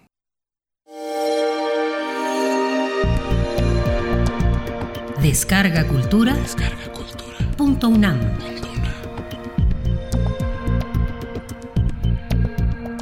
Bien, pues gracias a Tamara Quiroz que nos dejó este material y continuamos. Porque tu opinión es importante, síguenos en nuestras redes sociales, en Facebook como Prisma RU y en Twitter como arroba PrismaRU. Continuamos dos de la tarde con 32 minutos y pues ya tenemos en la línea telefónica a la maestra Patricia Rodríguez López con estudios en doctorado en investigación económica y es investigadora del Instituto de Investigaciones Económicas a la adscripción de Economía Fiscal y Financiera. ¿Qué tal maestra? Bienvenida, muy buenas tardes. Buenas tardes. Doctora, pues eh, seguir platicando con usted sobre este eh, tema. En algún momento empezábamos a platicar de ello. ¿Qué viene para México en términos económicos? Ya el propio presidente reconoce que puede venir una situación difícil en todo esto a causa del COVID-19. Y bueno, pues están planteando ahí distintos escenarios de apoyo en todo esto. Pero vemos que se hizo realidad aquello que se decía y que nos parecía un poco exagerado de que el dólar llegara a los 25 pesos. ¿Cómo ve el escenario en este momento, maestra? Bueno, creo que hasta este momento a nivel mundial ya todo el mundo está reconociendo que va a existir realmente una crisis, una recesión muy fuerte eh, en todo el mundo. Bueno, lo primero que habría que aclarar y para que la gente tenga más claro el asunto es que no debemos pensar que es una crisis igual a la de 2008-2009 y que porque fue financiera y ahí eh, se dio el dinero realmente a todos los bancos, etcétera, para salvar el sistema y que después ya recayó en toda la parte de la economía, digamos, productiva. Y, y los gobiernos tienen que tener claro que no es una crisis así, sino que es una crisis de salud. Hay un problema de salud muy fuerte y por lo tanto los gobiernos tienen la obligación de enfrentar esta situación eh, en términos de la salud y también considerando todo el problema económico. Eso lo que quiero decir es que los gobiernos deben de gastar en términos de la salud, de, del bienestar público y no forzosamente, eh, como lo están haciendo algunos eh, bancos y muchos gobiernos, es dar el dinero en términos financieros para tratar de arreglar eh, la cuestión financiera económica, pero sin eh, eh, dirigir el dinero exactamente donde en este momento se debe de dirigir. Así es. es, decir, como reorientar este gasto, reorientar el presupuesto para ahorita en estos momentos abocarse al tema de la salud y que además nos hace pues reflexionar un poco con eh, eh, hace unos años qué, qué ha pasado con el sistema de salud en los últimos años y cómo pues una situación como esta eh, pues es difícil en todo caso de enfrentar por todas las decisiones que en algún momento se toman y por supuesto también las nuevas y las que se van generando en el sistema de salud, doctor maestro así es, em, durante mucho tiempo se estuvo viendo que el sector salud privado tomaba mucha fuerza y que eh, el presupuesto para salud pública no fue el suficiente. Y, en, e, y después, eh, cuando hace pocos meses se deshizo el sistema de salud, digamos, la administración anterior sin tener una propuesta muy clara, planificada, organizada, y después nos aparece este grave problema que digamos es mundial eh, nos realmente no en México eh, nos toma eh, un poco de sorpresa digan lo que digan y no existe la suficiente infraestructura como para darle pública y, y privada tampoco digamos en este momento para este esta epidemia pero pública no existe como para enfrentar esto. Entonces si se va a hacer cosas en términos o programas para enfrentar lo económico, sí se tiene que enfrentar como una cuestión de salud y después eh, ver toda la economía mm, digamos de las pymes, de las pequeñas empresas, porque son el 95% de las empresas productivas en México y quienes dan más empleo, porque todo el mundo estamos preocupados mucho por eh, si está cayendo la bolsa, las grandes inversiones, etcétera, pero realmente como funciona nuestra economía es que en su inmensa mayoría son pequeñas y medianas empresas y son las que dan eh, sí trabajo informal, pero es el que da más empleo en toda la economía en México, ¿no? Así es. Y bueno, sería imposible no pensar en un escenario difícil, porque es un escenario que se ha, planteado el mundo y no es un caso específico para México y nadie estaba preparado para todo esto, que de pronto de diciembre a la fecha nos ha mantenido a la expectativa de cómo ha ido avanzando este virus y el impacto en muchos sectores y entre ellos el económico. Hablando específicamente aquí de México, ya ayer, el día de ayer, la, la jefa de gobierno, Claudio Sheinbaum, hizo una anuncio de, de, las distintas medidas a tomarse y entre ellas pues está el cierre de cines, teatros, museos, eh, centros nocturnos, deportivos y los restaurantes van a ir de manera eh, paulatina, eh, pero uno piensa también en la, en la pequeña economía, en los pequeños y medianos o más bien los micro y pequeños empresarios también que puedan ver sus afectaciones, los medianos quizás también.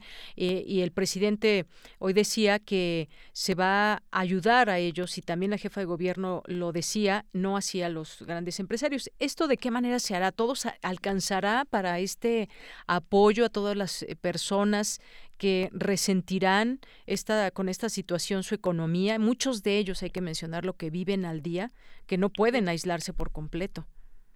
Sí, no, yo estoy convencida de que después de esta crisis, no sé, ya para junio o julio, eh, nada será igual, ni aquí ni en el mundo realmente y yo creo que hay mucha discusión sobre qué vamos a hacer económicamente porque la crisis va a afectar como siempre pues a los que tienen menor eh, capital y menor este utilización de la tecnología etcétera. Y por lo tanto los, los países sí tienen que ver exactamente cómo hacerlo. Y yo creo que hay varias formas. Una es pues sí subsidiar algunas cosas pero también, y básicamente es lo que hacen los gobiernos, es hacer política fiscal, exentar impuestos de manera correcta a todos estos pequeños eh, empresarios, a estos pequeños, digamos, este comerciantes, empresas, etcétera. Pero eh, a los que son informales, porque hay muchísimo de nuestra economía, casi muchas veces se asegura que es el 60%, porque no es fácil llegar a un número para decir cuánto es, pero si es 60% de nuestra economía, se tiene que eh, realmente encontrar canales para tratar de apoyarlos. Y esto sería a partir de créditos, créditos blandos, muy blandos, que traten de recuperar un poco sus inversión, aunque sea pequeña, pero que la traten de recuperar. De todos modos, no se va a recuperar todo, es una pérdida enorme lo que se está haciendo y lo que pasa es que cuando hay mucho desempleo por más de uno o dos meses, se vuelve estructural y ya no se recupera la mayoría de los empleos, sino que se pueden crear nuevos y entonces queda abandonada una parte de la población que ya no es factible que se integre, como puede ser la gente de mayor de 50 años o los que no tienen mucha educación no tienen una especialidad, etcétera. Entonces, todo esto lo tiene que considerar el gobierno para tratar de canalizar y hacer buenos proyectos y buenos programas bien canalizados, ¿no? Así es. Bueno, pues esto sin duda, pues habrá que reorganizar toda la economía en algún momento dado. Se tendrá que reactivar en algún momento em, y pues tendremos que renacer de todo esto porque sin duda las afectaciones serán terribles. Ya nada será igual, como dice bien usted, en todo este tema económico en el mundo. La relación también entre entre los países, las relaciones económicas. Vemos cierres de fronteras, México con Estados Unidos. Bueno, no es un cierre total, es una es un cierre parcial, pero que de alguna manera pues está afectando cuántas personas entran, entraban y salían de México Estados Unidos por, con motivos de, de turismo y muchas otras cosas. Está restringida esta entrada y así con todo el mundo, maestra. Así es, sí, sí. Va a cambiar el mundo después de esta, esta epidemia, digamos. El tiempo, pues igual a lo mismo que está durando esta pandemia, no sabemos cuánto tiempo eh, durará todo esto eh, y cuánto tardará en reactivarse la economía y eventualmente, pues por ejemplo, ese tema eh, de la subida del peso, del dólar frente al peso, ¿esto qué significa y en algún momento tendrá de nuevo que bajar a como estaba el dólar? ¿Cómo podemos ir entendiendo esto? ¿Cómo nos afecta, maestra? Bueno, nos afecta muchísimo porque eh, todo nuestro presupuesto está eh, elaborado con base en dos precios fundamentales. Uno es el precio del petróleo, que ya sabemos que cayó muchísimo, parece ser que está como a 15 dólares y se presupuestó a 49. Y luego el tipo de cambio también más o menos a 19 fue como se presupuestó eh, en, en el presupuesto y eh, ahorita está en 25. Entonces ya afecta todo el gasto público. Esto es importantísimo. Y aún con las coberturas que se dice que se tienen, eh, se consideran totalmente insuficientes. Pero eh, afecta también en términos de mm, el comercio. Aun cuando nuestras exportaciones se pueden hacer mucho más baratas, hay un, digamos, este, parón, como decimos, de todo el sistema productivo y es imposible comenzar a hacer eh, exportaciones y demás si no tenemos los insumos porque China fue la, es la que nos da todos esos insumos y también está parado y no se consiguen eh, ya hacer muchos de los carros, etcétera, muchos eh, tipos de mercancías que exportábamos, no tenemos los insumos suficientes. Y aparte va a haber una competencia a nivel internacional en términos de dónde se invierte, en, con quién se comercia y esto también puede eh, puede estar muy afectado por el tipo de cambio. Eh, lo que un poco decía decías tú que hay una nueva reconfiguración de comercio internacional, de fronteras.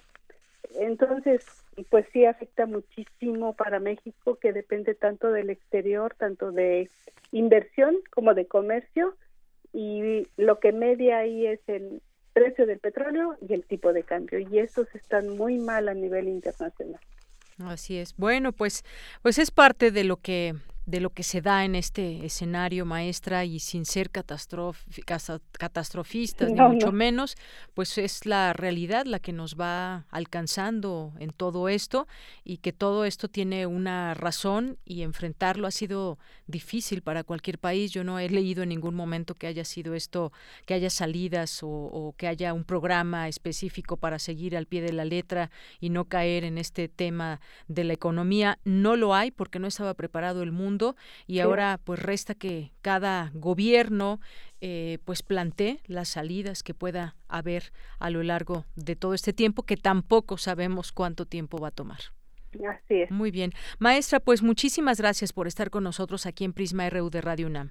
No, gracias a ustedes por invitarme. Muy buenas tardes. Hasta luego, buenas tardes. Hasta luego. Fue la maestra Patricia Rodríguez López, con estudios en doctorado en investigación económica e investigadora del Instituto de Investigaciones Económicas a la adscripción de Economía Fiscal y Financiera. Continuamos. Porque tu opinión es importante, síguenos en nuestras redes sociales, en Facebook como Prisma RU y en Twitter como arroba PrismaRU.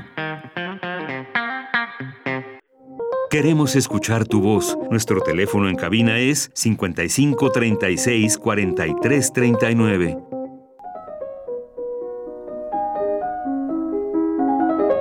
Cartografía RU con Otto Cázares. Bien, pues entramos a esta cartografía vía telefónica, como ya había empezado Otto a hacerla desde la semana pasada.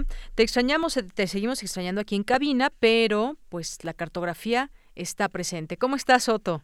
Pues yo también los extraño mucho. Te saludo, Deyanir, en estos días de guardar. Te saludo desde esta burbuja de supervivencia y desde luego envío un saludo muy afectuoso a quienes nos hacen el favor de escucharnos, esperando que se encuentren serenos en la medida de lo posible en estos días asiagos. Así es. Y no para eludirnos de lo que pasa a nuestro alrededor, solamente para cambiar de tema un poco, la semana pasada, siguiendo el plan femenino de marzo, yo hice en este espacio cartográfico un recuento de las vidas de Giorgio Vasari, donde solo una biografía está dedicada a una mujer, la escultora Propercia de Rossi. Ahora, en esta cartografía, vamos a pasar, como el Renacimiento mismo, de Italia a Francia, para hablar de una de las grandes personalidades femeninas de Occidente, Margarita de Navarra, mujer que fue considerada por el gran historiador Jules Michelet la madre del Renacimiento francés. Fíjense en esto.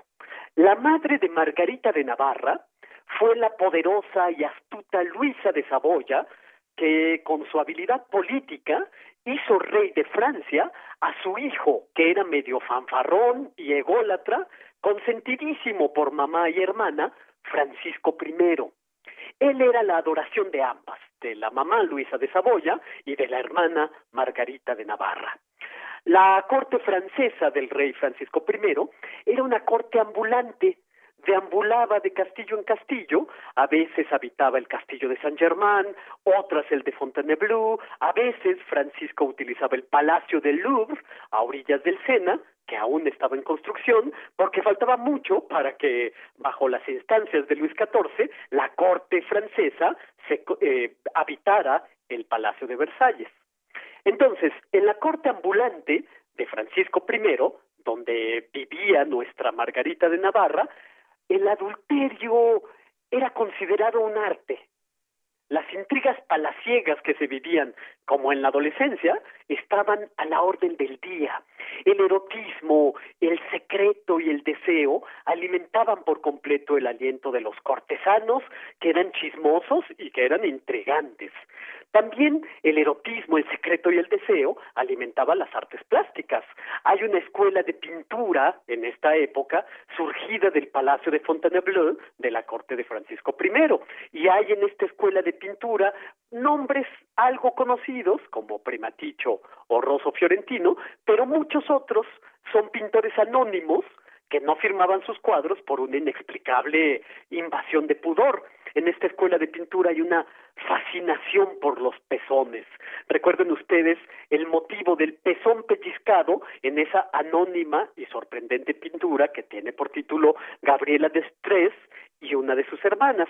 En fin, eh, las mujeres en la cima de la corte de Francisco I eran desde luego la madre Luisa de Saboya y la hermana Margarita de Navarra, la perla de los Valois, como la apodaban, por una leyenda que circulaba de que había sido concebida cuando su madre se había tragado una perla. Además, de profesar un amor incondicional por su hermano Francisco I, Margarita era seguidora de la teología, del aprendizaje de idiomas, de la filosofía platónica y de toda la producción intelectual de los humanistas, de la que estaba muy al día. Tuvo un hermoso rostro, del que dan cuenta algunas pinturas, pero este bello rostro fue desfigurado por una piedra. Bajo sus instancias se fundó el Colegio de Francia, que es la salvaguarda del pensamiento libre y que era el contrapeso de la Sorbona, que era en ese entonces defensora a ultranza de la ortodoxia y del dogma cristiano. De hecho, más tarde, en 1533, la Sorbona citó a Margarita de Navarra acusada de herejía. Eh, pero en otro momento, antes de esta acusación de herejía, Margarita intercedió ante Francisco I por el humanista Jacques Lefebvre cuando éste fue perseguido por la Sorbona y para protegerlo lo hicieron bibliotecario del Colegio de Francia. Francisco y Margarita eran admiradores de Erasmo de Rotterdam y de ahí que tuvieran tanto respeto por pensadores y humanistas. Margarita de Navarra agasajaba a un grupo de escritores entre los que estaba François Rabelais, el autor de Gargantúa y Pantagruel, de quien fue amiga y protectora. A Margarita de Navarra está dedicada Gargantúa, el libro más vendido de Francia, solo después de la Biblia. Rabelais como los Beatles en su tiempo, que dijeron ser más célebres que Cristo, afirmaba que se habían vendido más ejemplares de Gargantúa que todas las Biblias juntas que se venden en nueve años. En fin, Margarita de Navarra escribió una obra muy célebre en su momento, el llamado Heptamerón, que son 72 cuentos picarescos. Es una obra inconclusa porque la autora pensaba escribir 100 relatos. Heptamerón está inspirada en el Tecamerón de Giovanni Boccaccio en más de un sentido, porque fue creada en un tiempo de excepción, mucho menos crítico que el de Boccaccio, que su momento de excepción era la peste de 1348. Aquí es un poco más ligero, por así decirlo. Los personajes se cuentan cuentos para entretenerse mientras bajaba la crecida de las aguas que les impedía trasladarse a unas termas. Y para pasar el tiempo de ocio y huir del aburrimiento, estos personajes se cuentan cuentos que a veces eran relatos reales de la corte, secretos de alcoba, algunos incluso eran autobiográficos y otros pues los imaginamos relativos a las andanzas amorosas de su hermano, el rey Francisco I, que era un rey galante.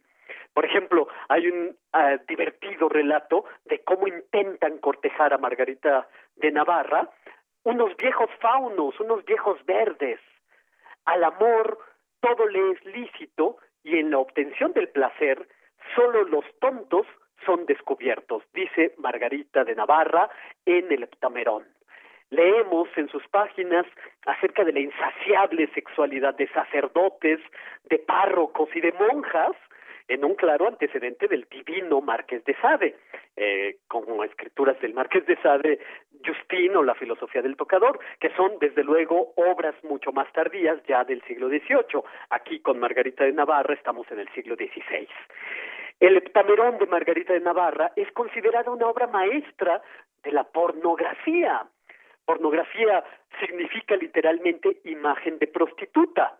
Y Parracios, pintor de la antigüedad, fue su inventor, porque Parracios pintó una serie de pinturas que formaron parte de la colección del emperador Tiberio en la isla de Capri, imágenes de coito explícito, hazañas físicas genitales, etcétera, etcétera. Hay que decir también que Margarita de Navarra fue la intercesora en la liberación de Francisco I ante el emperador Carlos V, porque en la batalla de Pavía 24 de febrero de 1525, los ejércitos franceses son derrotados por los ejércitos del emperador. El caballo del rey Francisco I muere entre sus piernas y cayendo por tierra, muertos sus oficiales, Francisco es hecho prisionero. En prisión, Francisco I escribe una carta a su madre, Luisa de Saboya, para hacerle saber su infortunio. Luisa de Saboya, por su parte, instó al sultán de los turcos, Solimán, a que atacara Occidente y tiene lugar la batalla de Mohatz, 1526. Los húngaros se vuelven los héroes de la cristiandad. Al ver frustrada esta estratagema, Luisa de Saboya le ofrece a Carlos V como esposa a Margarita de Navarra, pero aquel prefiere a Isabel de Portugal. En el duro cautiverio en el que estaba confinado Francisco I, pues intentó huir disfrazado de esclavo, pero fue descubierto y la vigilancia se endureció y fue entonces cuando tuvieron lugar las charlas de Margarita de Navarra con Carlos V para interceder por su hermano, charlas que tuvieron lugar en Madrid, donde entre tanto Margarita no perdió el tiempo e hizo una amistad entrañable con el poeta Garcilaso de la Vega, con el que hablaba desde luego en español.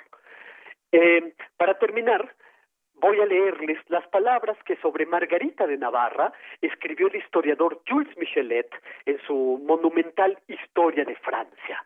Michelet dice así, recordemos siempre a esta reina de Navarra en cuyos brazos nuestro pueblo, huyendo de la cárcel o de la pira, halló seguridad, amor y amistad.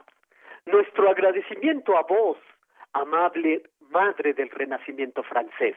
Vuestro hogar era el de nuestros santos, vuestro corazón fue el nido de nuestra libertad. Y esto es lo que yo tengo que decir este lunes 23 de marzo de 2020. Bien, Otto, pues muchísimas gracias, muchísimas gracias por esta cartografía RU. Te seguiremos escuchando y pues, pues mientras tanto, como dices, en esta burbuja y donde tenemos que tener una, pues tranquilidad dentro de todo, porque si no, pues no hay no hay manera de enfrentar esto que nos está sucediendo de una manera pues que nos llegó así de pronto. Sí, en efecto, pasarlo con el mayor grado de estoicismo, es decir, sabiduría y eh, a, hacer ejercicios para soportar. Y por lo tanto yo continúo con este plan de en las próximas entregas cartográficas hablarles de eh, mujeres notables, artistas, en esta ocasión pues una eh, gestora de arte, de cultura, de entendimiento, y bueno, ella misma una creadora con este heptamerón del que les he hablado. Muy bien. Pues muchísimas gracias. Te mandamos una, un gran abrazo desde Un abrazo a todos en cabina y a todos en casa. Hasta luego, Otto. Hasta pronto. Hasta pronto, muy buenas tardes. Pues ya casi nos vamos, pero hay algunas otras cosas que también bien vale la pena mencionar. En los temas nacionales, rechaza eh, se rechaza la consulta sobre la planta de Constellation Brands en Mexicali. En un comunicado explicaron que es una decisión equivocada, que va en contra del bienestar de las personas. Eh, detallaron que con la consulta se generó un entorno de incertidumbre jurídica que afecta la posibilidad de inversión de calidad en nuestro país. Este es un punto muy importante, un tema muy importante. Ya se había dado el sí a esta planta Constellation Brands. Sin embargo, pues en esta consulta que hubo el fin de semana, pues ya se dieron los resultados y ya no se va a construir. Hay un tema también ahí que tiene que ver con el medio ambiente y pues esto afectaría también el pues un uso tremendo de agua, tremendo de agua y en ese sentido pues eh, ya no se va a realizar. Hay inconformidad, por supuesto, un, un, gran proyecto que ya se había planteado y que ahora pues ya no se llevaría a cabo. Va en contra de las indicaciones, dicen de la propia autoridad, dice la propia empresa eh, y bueno, pues eso lo dieron a conocer a través de un comunicado. Y entre otras cosas también, eh, eso se trató en la mañanera del día de hoy, a mí, además de otros temas como el feminicidio, dice, con tendencia a la baja será, aunque reconoció que es un tema en donde las autoridades se deben aplicar. Durazo, que estuvo ahí presente, dijo que eh, este delito se registra una tendencia a la baja, es un tema que el que debemos aplicarnos y no podemos sentirnos satisfechos en esta cifra, pero el resultado nos indica que va a la baja. La cifra es menor 8% respecto a diciembre de 2018. Y el homicidio doloso rompe tendencia histórica, dijo el secretario de Seguridad, y que se confirmó el punto de inflexión en el delito de homicidio doloso con una tendencia, aunque errática, es a la baja. Pues nos vamos a despedir con un poquito de música que ya empezamos a escuchar ahí de fondo. Eh, gracias por su atención. Seguiremos transmitiendo a lo largo de esta semana aquí en vivo con toda la información. Y recuerden, ya hay varias preguntas que nos llegaron a través de nuestras redes sociales. Las haremos eh, en su momento a quienes corresponda, a los doctores o en el tema económico también. Así que muchas gracias por su atención. Yo soy Deyanira Morán. A nombre de todo el equipo, eh, muchísimas gracias. Gracias por su atención y nos despedimos con esto que es... Esto es de Yes. Adelante.